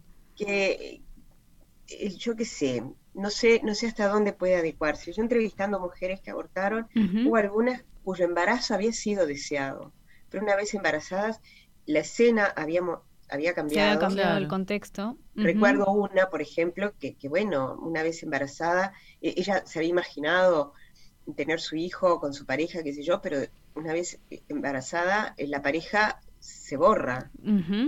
Decide no continuar con ese embarazo. Claro. Digamos, había sido deseado, pero fue inesperado, no el embarazo en sí, pero sí la circunstancia. Bien. Entonces, eso cambia todo cambia todo y el término deseo me parece que tiene una fuerza desde lo psicológico que yo no sé, no sé los alcances. Me parece que hay mucho, en los deseos, mucha cuestión inconsciente y demás, del inconsciente, ¿no? Entonces prefiero no, no utilizar ese término. Y, y luego el que sí me parece que es importante es esa sigla de CEF, de cigoto, embrión, feto, porque lo que se aborta va a ser un cigoto, un embrión o un feto. No es No un bebé. cosa, digamos, en términos de objetivar el producto de la concepción. Bien. Y cuando se lo, se lo nombra de otras maneras, se le está dando una entidad que por ahí yo creo que no tiene. Ujú. Cuando se habla de nonato, o se, se lo ve como algo que no nació, que- Claro. que, tendría que nacer pero no nació. Bien. Este, ni que hablar cuando se habla del bebé. O, o- o el niño o, u otros términos que se utilizan. o hijo incluso, ¿no? o hijo incluso. Y ahí es, en eso que decís, Lucía, hay una cosa súper interesante, porque en, en los casos de los CEF, eh, utilizando ese término que es el que yo utilicé a lo largo de toda la investigación, eh, cuando, cuando una mujer está embarazada y, y pretende llegar a término con su embarazo, porque está muy feliz con eso, porque fue algo planificado o no, pero que, que existe, se, habla de hijo. Claro, sí, inmediatamente, aunque sea un cigoto, es el hijo. Claro, claro que A sí. veces se espera un poquito para estar seguros que todo está bien, pero es el hijo. Eh, es el hijo, es el hermano, es el sobrino, es el, nieto, nieto, claro. o sea, Se- incorpora con los roles. red. Claro. Claro, en, la, en el sistema de parentesco se le da un lugar. En cambio, cuando ese embarazo no es esperado y se lo quiere terminar, nunca las mujeres se refieren a eso, todas las que yo he entrevistado, nunca se refieren como el hijo. Claro. Se refieren como a la cosa, eso que tengo adentro. Entonces, yo creo que el término hijo es muy fuerte y existe cuando la maternidad es, es volitiva y deseada. O sea, hay una voluntad de ser madre y un deseo de serlo. Y si esas dos cosas no existen, el producto de, de- de la fecundación, digamos, no es un hijo. Entendido, claro. Y por eso entonces hay que, hay que, hay que, hay que reposicionarlo en, en el ámbito del lenguaje de esa manera, por sí. ejemplo. Bien. Yo creo que sí, de la misma manera que una mujer con un embarazo deseado, uno puede pensar que es una madre en potencia, digamos. Claro, sí. Se les dice madres, de hecho, a las, a las Se les dice madre, no sé hasta dónde va o no va, pero bueno, está bien si ella sí lo siente, pero, Claro. pero una mujer con un embarazo mm, que no quiere continuar no es una madre. Perfectamente, entendido. Si algo no es, es una madre. Exacto, exacto. Susana, eh, ¿has seguido lo, lo que está pasando en Estados Unidos ahora con, con respecto al, al aborto, las movilizaciones, todo el tema de la ley Roe versus Wade que estuvimos comentando? Sí, terrible. ¿Qué- me qué- parece terrible por la influencia, bueno, me parece terrible por ellos localmente y por la influencia que tiene a nivel mundial. Claro. este, y porque, mm, porque me parece que, a ver, eh, eh, el aborto eh, es un acontecimiento, es un hecho, es una acción, pero, pero tiene un significado que va mucho más allá de lo que se hace.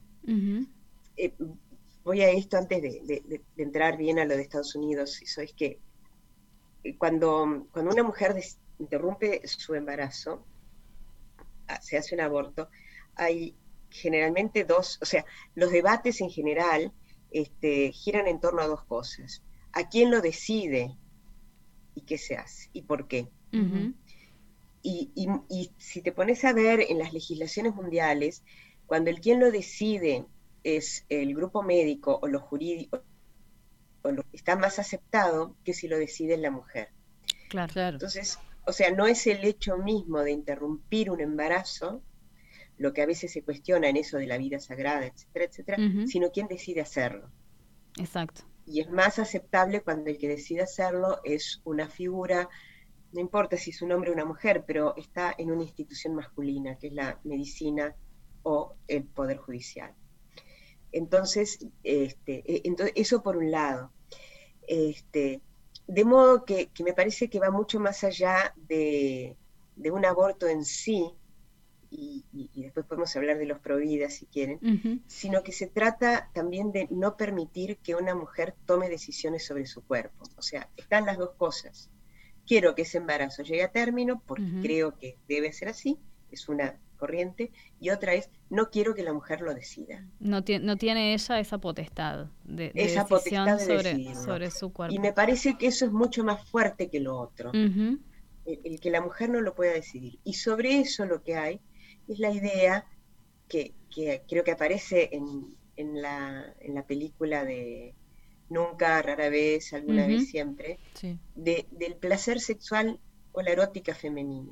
Es eso, lo que no se le permite a la mujer es decidir sobre su sexualidad.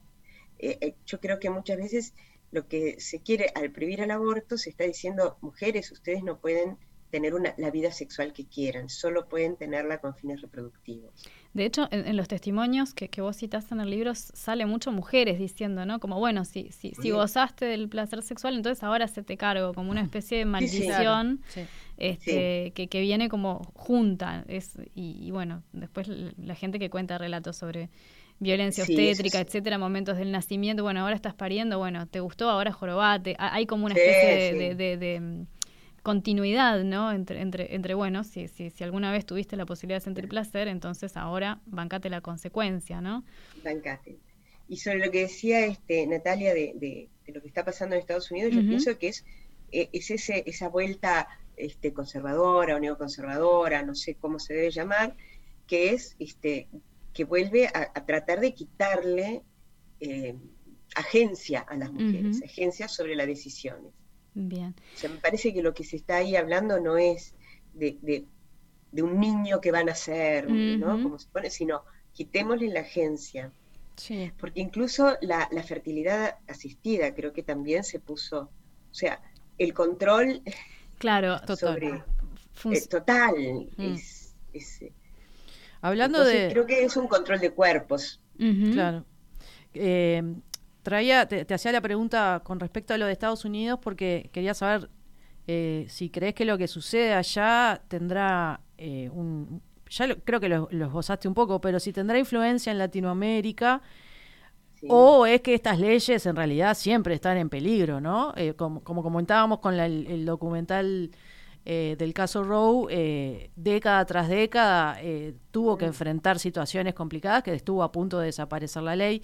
Eh, ¿qué, qué te parece? ¿Lo que pasa en Estados Unidos eh, tiene como un, un derrama en, la- en, la- en América Latina? ¿Qué, qué, qué, qué sucede? Yo creo que sí que derrama porque es un país con mucho poderío eh, sobre los medios de comunicación y económico, ¿no? Entonces, a través de, de los medios este, consumimos mucha cosa de Estados Unidos, entonces creo que, que en ese sentido hay un derrame, hay un derrame también en lo económico cuando mm, ay, fue Bush el que puso la, mm, la ley Mordaza, Ajá. creo, eh, eso, eso significó que muchas agencias este, que, que fina- ag- agencias de la sociedad civil que financiaban organizaciones que apoyaban el aborto no pudieran seguir mandando eh, los dineros para apoyar Claro. las organizaciones. O sea, que económicamente también influye en ese sentido. De la misma manera que pienso que también vas a ver, y sin duda eso ya hay estudios que lo hay, que estos grupos más conservadores que son con- contrarios al aborto también dan dinero a organizaciones latinoamericanas para que profundicen la- el activismo antiaborto. Claro. O sea que ahí está influyendo. Claro. Y lo otro que vos decías es que son, son ley- leyes muy frágiles, que están todo el tiempo en cuestión. Y me parece que el mejor ejemplo de eso lo ha dado España, cuando en España la- el aborto por razones este, de salud estaba aprobado desde, no recuerdo bien, pero poco después de, de la recuperación o de la, del advenimiento, bueno, monarquía, pero con presidencialismo. Ajá. Y luego... del fin del este, régimen Rodríguez franquista, digamos. Sí, después Ahí del régimen franquista, casi inmediatamente se aprueba el aborto este, por eh, causal salud. Y, y en el último periodo de Rodríguez Zapatero se aprueba este, el aborto por sola voluntad de la mujer. O sea, se amplía totalmente, el aborto es, eh, eh, es gratuito, todas las mujeres lo podían hacer, digamos, era muy, muy amplio, ya las chicas jóvenes ya ni siquiera tenían presente de que eso era algo prohibido, Claro. lo que había sido. Y sin embargo, creo que fue en el 14, aparece este señor este, Gallardón, que, que Mi- ministro de Salud, ¿verdad? imputa- El ministro, sí, no me acuerdo si era de salud o de otra cosa, pero era un ministro que quiere quitar esa ley. Y, y están todo un año debatiendo nuevamente hasta que cae el ministro y demás, pero hubo algunas restricciones Claro, claro, claro. posterior a ese debate. Entonces, es- eso lo que muestra es que siempre está en cuestionamiento. Son, yo creo que las leyes que hacen al, al los- al control de la sexualidad o a la libertad sexual y de la reproducción están siempre eh, eh, ahí en la mira, siempre, siempre están en un estado de de fragilidad. cuesti- cuestionamiento y, y fragilidad, exacto, como decís. Eh, no, pensando también que quizá, eh, viéndole el lado bueno a todo esto, es que eh, son temas que se, se, se ponen sobre la mesa, que están en la agenda, digamos, también, que nunca viene mal este, que sigamos justamente discutiendo estas cuestiones y creo que en ese sentido también derrama eh, por ese lado, ¿no? Así que, no sé. Sí. No, en ese sentido sí está bueno discutirlo y está bueno poder argumentar y, y este, sí, sin Eh, duda. En, en este y en nuestro sentido. país, una vez que estuvo la ley de Ah, legalización de la IDE, también hubo la objeción de conciencia, fue terrible y todavía Claro. sigue siendo muy alta. Claro, en, al- en algunas zonas especialmente, ¿verdad? Sí, Ahí está. sí, sí. En ese sentido, una cosa que es bien interesante, ¿no? Vos ha- hablabas de, de la política y de los políticos, ¿no? De quién fue en España, qué presidente, de qué partido político que tuvo tal o cual, este, llevó adelante tal o cual, este, mm, eh, legislación. Ah, eh, en, en tu libro se nota, y, y lo veíamos también eh, en el documental hace un rato, cómo las posiciones sobre el aborto no siempre estuvieron divididas del mismo modo entre izquierda y derecha o entre liberales y conservadores, y que incluso, e incluso el discurso religioso, este, que uno tiende a pensarlo como monolítico, monolíticamente eh, enfrentado a la idea del aborto voluntario, en realidad no lo es para nada, ¿no? Entonces, este, yo tengo la sensación, pero me gustaría saber si, vos también la tenés, de que actualmente las posiciones aparecen menos móviles y más radicalizadas, ¿no? O sea, más un- una, una tendencia más relacionada con, la izquierda y con el, con el pensamiento liberal y, y en- en- no sé si anticlerical, pero en todo caso anticatólico y, y, este eh, en en torno a, a- a quienes apoyan la posibilidad del aborto voluntario, mientras que eh, las posiciones de derecha parecen más, mucho más, este, digamos, en general, estar apoyando eh, eh, las restricciones. Al, eh, pero, sin embargo, acá en Uruguay pasó una cosa muy curiosa en ese sentido, que es que un parlamento de izquierda aprobó una primera ley que fue vetada por el presidente, que también era de izquierda. Entonces, ¿cómo, cómo hacemos para, para entender eso, no? Para cómo, cómo se, se sobrepone, se solapa las posiciones sobre el aborto voluntario con las posiciones políticas.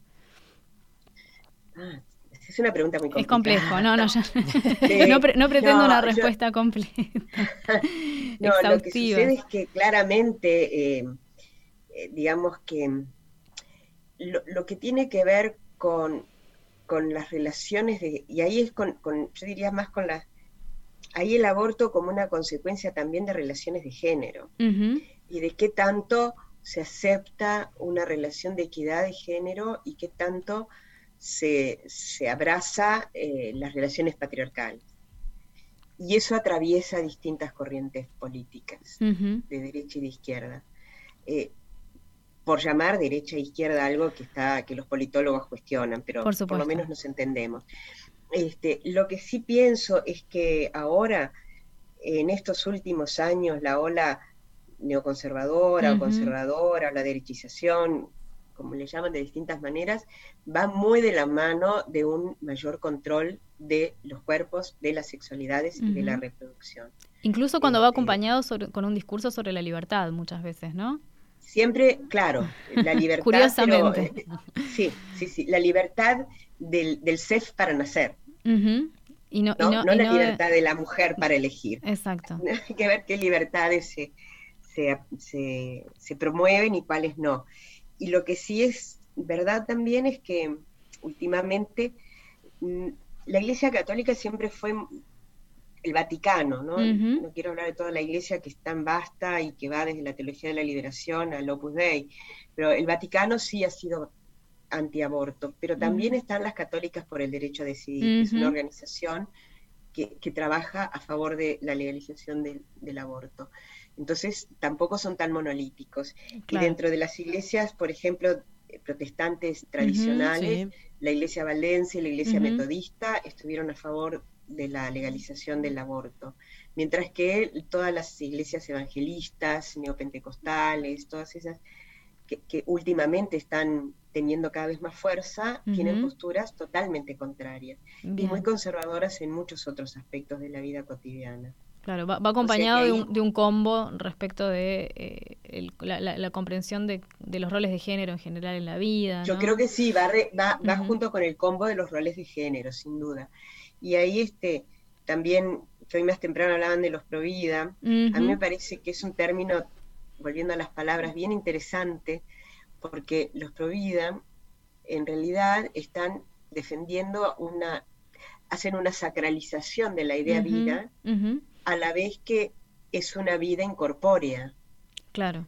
porque una vez que, que la vida está en cuerpos, en cuerpos, en- o sea, en personas encarnadas, en cuerpos, ya termina la defensa de la vida.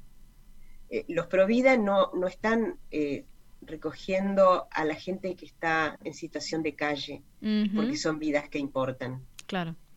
Sí, ¿no? sí. O sea, las vidas ya corpóreas, ya, las, no- ya esas no importan, es una vida sacralizada e incorpórea, abstracta, que no se encarna en nada, no Claro. son vidas encarnadas lo que defienden. Entonces, ahí me parece que es interesante esa lucha por los, por los conceptos de libertad, de vida, donde qué, qué es lo que nutre un término y otro según quien lo dice. No, y, y lo- también lo que se, se discute muchas veces es que también la vida de, de la mujer en condiciones paupérrimas, de, cuando se efectúa, por ejemplo, un, un aborto clandestino, que su vida corre peligro, también esa vida no, no, No vale lo no vale lo suficiente. suficiente, ¿no? no, Tampoco. esa no vale, no, Claro. totalmente. Susana, en, Uruguay este, la ley 18.987 de interrupción voluntaria del embarazo está cumpliendo 20 años, Mm. así que es un número eh, interesante como para no, hacer... 10, No, 10, ¿cómo? es el 12. 10, Claro, sí, perdón, sí, sí, es- 10, es del 10. 12, Claro. Eh, perdón, perdón, 10. Sí. ¿Qué balance eh, haces de, de este periodo? Este, ¿Hay algo diferente en, en- en- en todos estos años a lo que planteas en el libro? Sí, este, primero que eh, desde el punto de vista médico hubo una reducción muy grande de la mortalidad Ajá. este, de, de mujeres. De mujeres eh, practicándose abortos. abortos, sí. Eso ya de por sí es importante. Este, lo otro es que el, term, el, el- la ley, ya antes de la ley eso había comenzado, había comenzado yo creo que ya en el 2008 cuando se aprueba en el Parlamento y, y Tabaré la beta, había empezado una especie de lo que yo digo la salida del closet del aborto, ¿no? Las mujeres pudieron empezar a hablar más de, de que se hacían un aborto, antes era una cosa muy, muy secreta. Y me parece que ha dado la, la existencia de la ley una legitimidad social. Claro. Eh, o sea, eh, eh, es algo que es socialmente más aceptable que antes. Se puede hablar, se puede. Entonces, eso va permeando. De cualquier manera, yo creo que lamentablemente no, no ha tenido eh, todos los efectos positivos que, que uno hubiera querido, porque la objeción de conciencia ha sido muy alta, eh, porque se permite que, que no existan las listas de quienes objetan, de los objetores. De modo Entonces tal una que mujer va a su sociedad o lo que sea porque quiere un aborto y va con un ginecólogo y no sabe si es objetor o no. Claro, claro, Este, claro. O sea, esas, hay, hay, en ese sentido, es, este, hay restricción, no, no, ha, no ha sido todo lo, yo creo que no se ha aplicado todo lo bien que hubiéramos deseado. Y, y bueno, entonces sigue habiendo también abortos clandestinos, sin duda. Este, yo qué sé, las mujeres migrantes tienen que estar un año para poder practicarse un aborto. Claro. Este, Claro. Está bien que eso se hace para evitar el turismo por aborto no digamos que, que crucen el río para abortar, pero por otro lado hay muchas mujeres migrantes con esta migración reciente, que está reciente de estos últimos años, ¿no? De, de dominicanas, de cubanas, venezolanas, etcétera. Que quizás tienen menos Este, que- acceso también a la anticoncepción y a... Totalmente, que de pronto están en situaciones de mucha vulnerabilidad por la migración, porque no tienen trabajo, etcétera, por, porque están en ese lugar y, y pueden ser violentadas de muchas formas y tienen menos acceso. Entonces ahí, da- digamos, es un tema a, a ver cómo se puede solucionar. Bueno, este, es que queríamos saber un poco, eh, las mujeres eh, eh, siguen teniendo dificultades en el acceso a los servicios de, de aborto en Uruguay, eh, como Sí. acabas de decir. Eh, ¿Qué cambios necesitaría entonces esta ley o, para O corregir eso? Claro, o, exacto. O serían cosas que la... ¿Es es posible que haya cosas que la ley corrija o va por otros lados también la cuestión?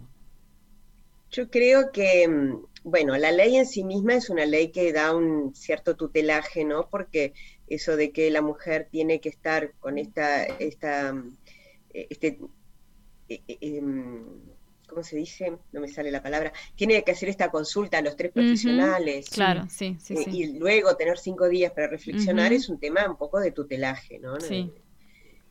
La En el- manera en que se ¿Decís tutelaje en el sentido de inf- infantilización de, de la mujer y Sí, de su, su de- de- capacidad de, decidir al una- respecto? Sí, un poco de infantilización y un poco de, que, bueno, eh, la mujer está decidida, pero sin embargo le dicen teóricamente o le pueden decir, mirá, si seguís con el aborto tenés la opción de darlo en adopción, papá, papá, hacer esto. O sea, hay, según cómo sean esos profesionales van a tratar de disuadirla o de apoyarla, pero no necesariamente de acompañarla. Entendido, claro. E- Entonces, en ese sentido es que, bueno, de repente tengo que decirte otra- qué podés hacer, porque no Ujú. sabés, yo qué sé.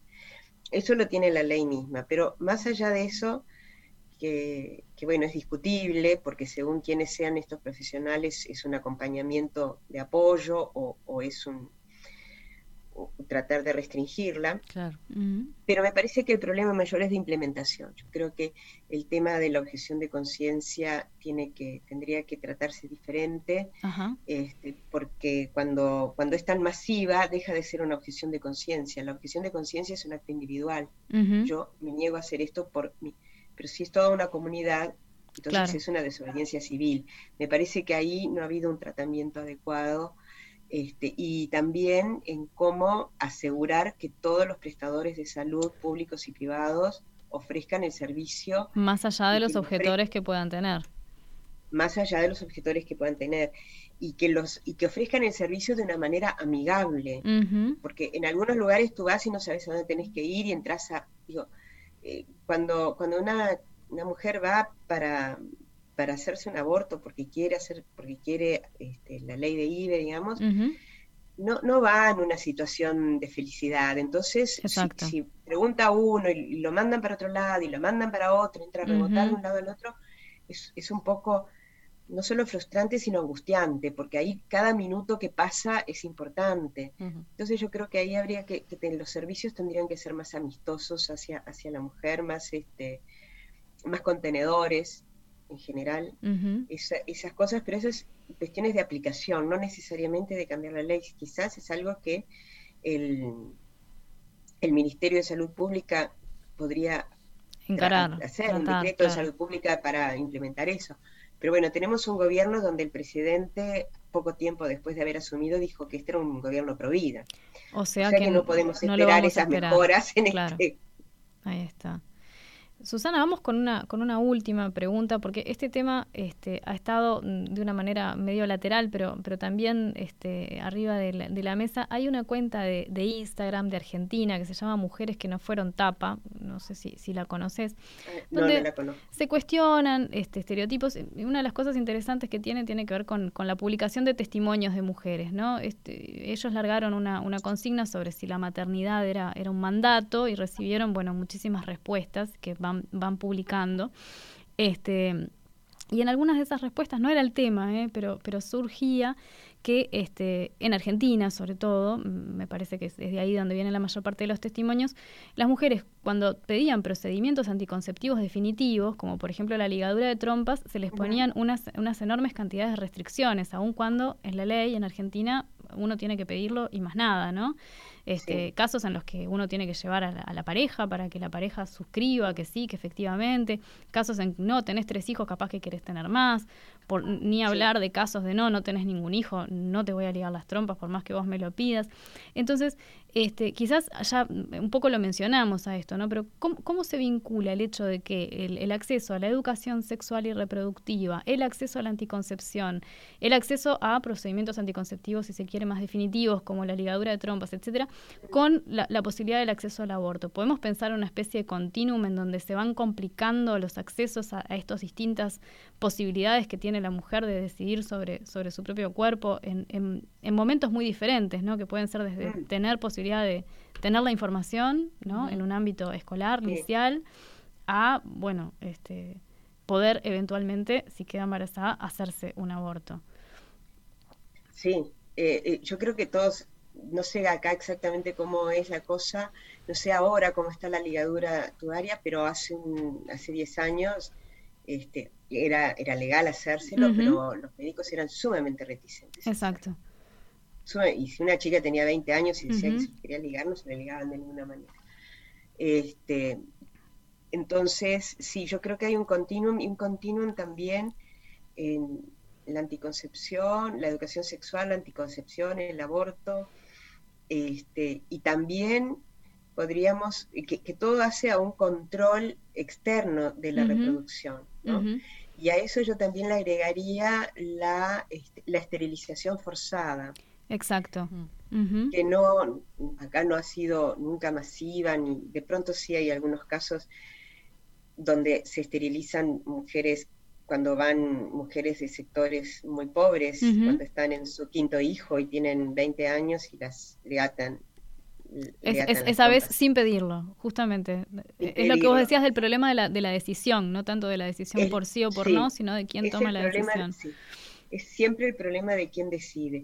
Pero sí ha habido, en, bueno, en Perú, en Brasil, esterilizaciones forzadas a poblaciones Sí. que se pretendía que, que no se reprodujesen, ¿no? Po- a población carcelaria negra en Estados Unidos también. Sí. Exacto. Mm. Entonces, este, yo creo que todo va de la mano de un control de cuerpos y control de la reproducción que, que hace a una política de la reproducción en el sentido de, de quién puede reproducirse, quién no, cuándo, cómo, de qué Ujú. manera, quién lo decide. Y ahí hay una, este, una quitarle la agencia a las mujeres, Exacto. Claro. una quita de la agencia de yo decido.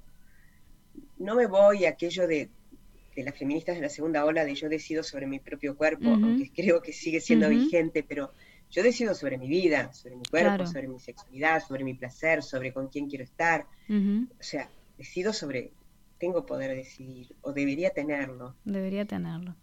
Exacto. Bueno, Susana, te agradecemos muchísimo por habernos acompañado hoy. Bueno. Este, placer. interesantísima la charla. Volvemos a recomendar el libro Aborto voluntario y relaciones de género, políticas del cuerpo y de la reproducción de Susana Rostañol. Que recordamos Para- que, que se encuentra en Colibrí, en, en la página En el eh, repositorio. repositorio colibrí.udelar.edu.uy.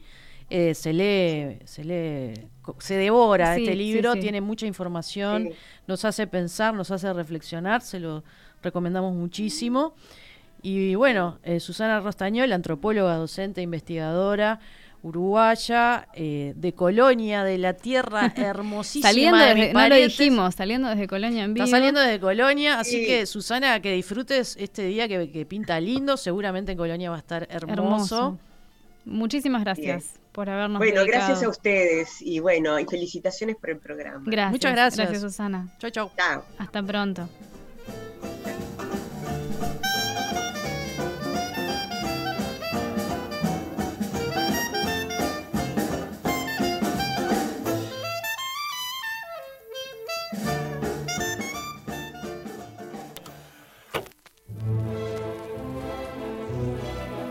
Oír con los ojos.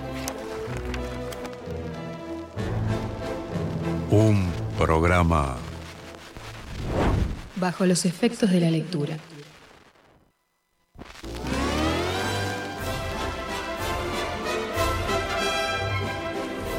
Oír con los ojos.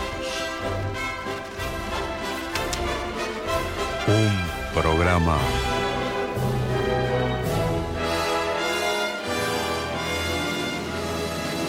Bajo los efectos de la lectura.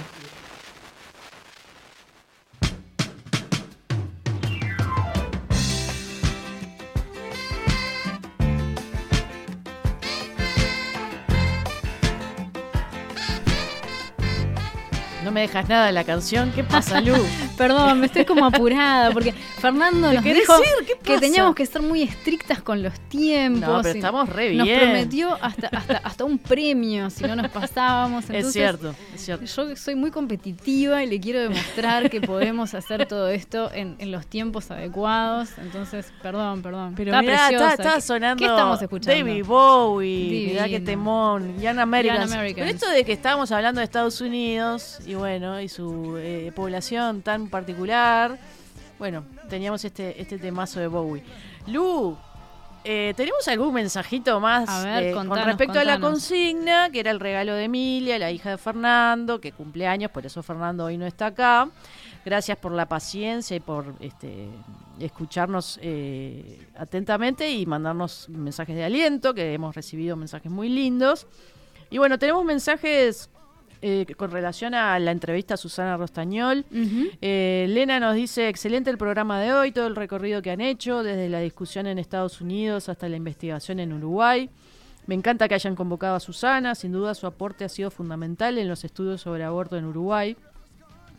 Eh, y después dice, con respecto a la consigna, eh, es difícil hoy encontrar un regalo para una niña que no reafirme y reproduzca los roles de género. Es cierto, no- Bueno, no, habíamos otro hablado tema, de eso, ¿no? Otro tema que puede ser eh, interesante para, para decir, bueno, que no, no ya te voy a comprar un regalo con una idea fija de lo que tiene que ser, sino con una idea fija de lo que no tiene que ser. Hoy nos Claro. decía alguien, no tiene que generar desperdicio. Mm. Bueno, otra cosa, no reafirmar los roles de género. ¿Cómo hacemos esas Y cosas? es difícil porque Hay que pensarlo. eh, eh, si vas a, a muchas de- de jugueterías o supermercados, que en las secciones de juguetes, Siguen teniendo el es, está la división clarísima, rosado, eh, celeste, bueno, en fin, lo que ya sabemos. este, Los libros escapan bastante a eso, me parece. escapan por bastante. ahora, eh, todo lo que tiene que ver con juegos de, de creatividad, de construcción, lo que decíamos de la música. Por ese lado, parece que, en realidad, eh, curiosamente, parece que todos los regalos que nos han ido sugiriendo, en realidad van de- por ese lado, ¿no? Sí. Este, o por lo menos respetarían esa, esa línea de, de- de- de no reforzar esos, esos roles de cocinitas y, y be- y bebotes. Cuando no son regalados está todo a cualquier bien, niño, que está ¿no? todo bien si el niño elige. Yo me acuerdo que tenía, tuve muñecas, bebotes, jugaba me- Cocinas, obvio. y, y me divertía mucho. Pero bueno, la, la cuestión es, este, nada, poder e- elegir y además y no reforzar ciertas cosas, este. Eh, en fin, eh, acá nos dicen buenas tardes, excelente el programa, como siempre. Y mm, eh, nos manda como una opinión personal, Macarena, dice sobre el tema, vivimos en una época en donde los métodos anticonceptivos son variados, muchísimos, que en épocas anteriores no existieron, es, Es cierto. Por lo tanto, es un tema de educar a la mujer o al hombre este, para evitar embarazos, sin duda, eso hay que seguir trabajando muchísimo. Eh, también eh, destaca que otro tema diferente son aquellas circunstancias que pueden llevar a un aborto, las violaciones, las enfermedades, los riesgos de vida de la madre, totalmente. Eh, y bueno, después sigue una, extensa reflex- reflexión. Este Macarena, un saludo para vos, gracias por el mensaje. Eh, Cristina dice, sensacional Susana y todo el programa, felicitaciones, muchas gracias Cristina.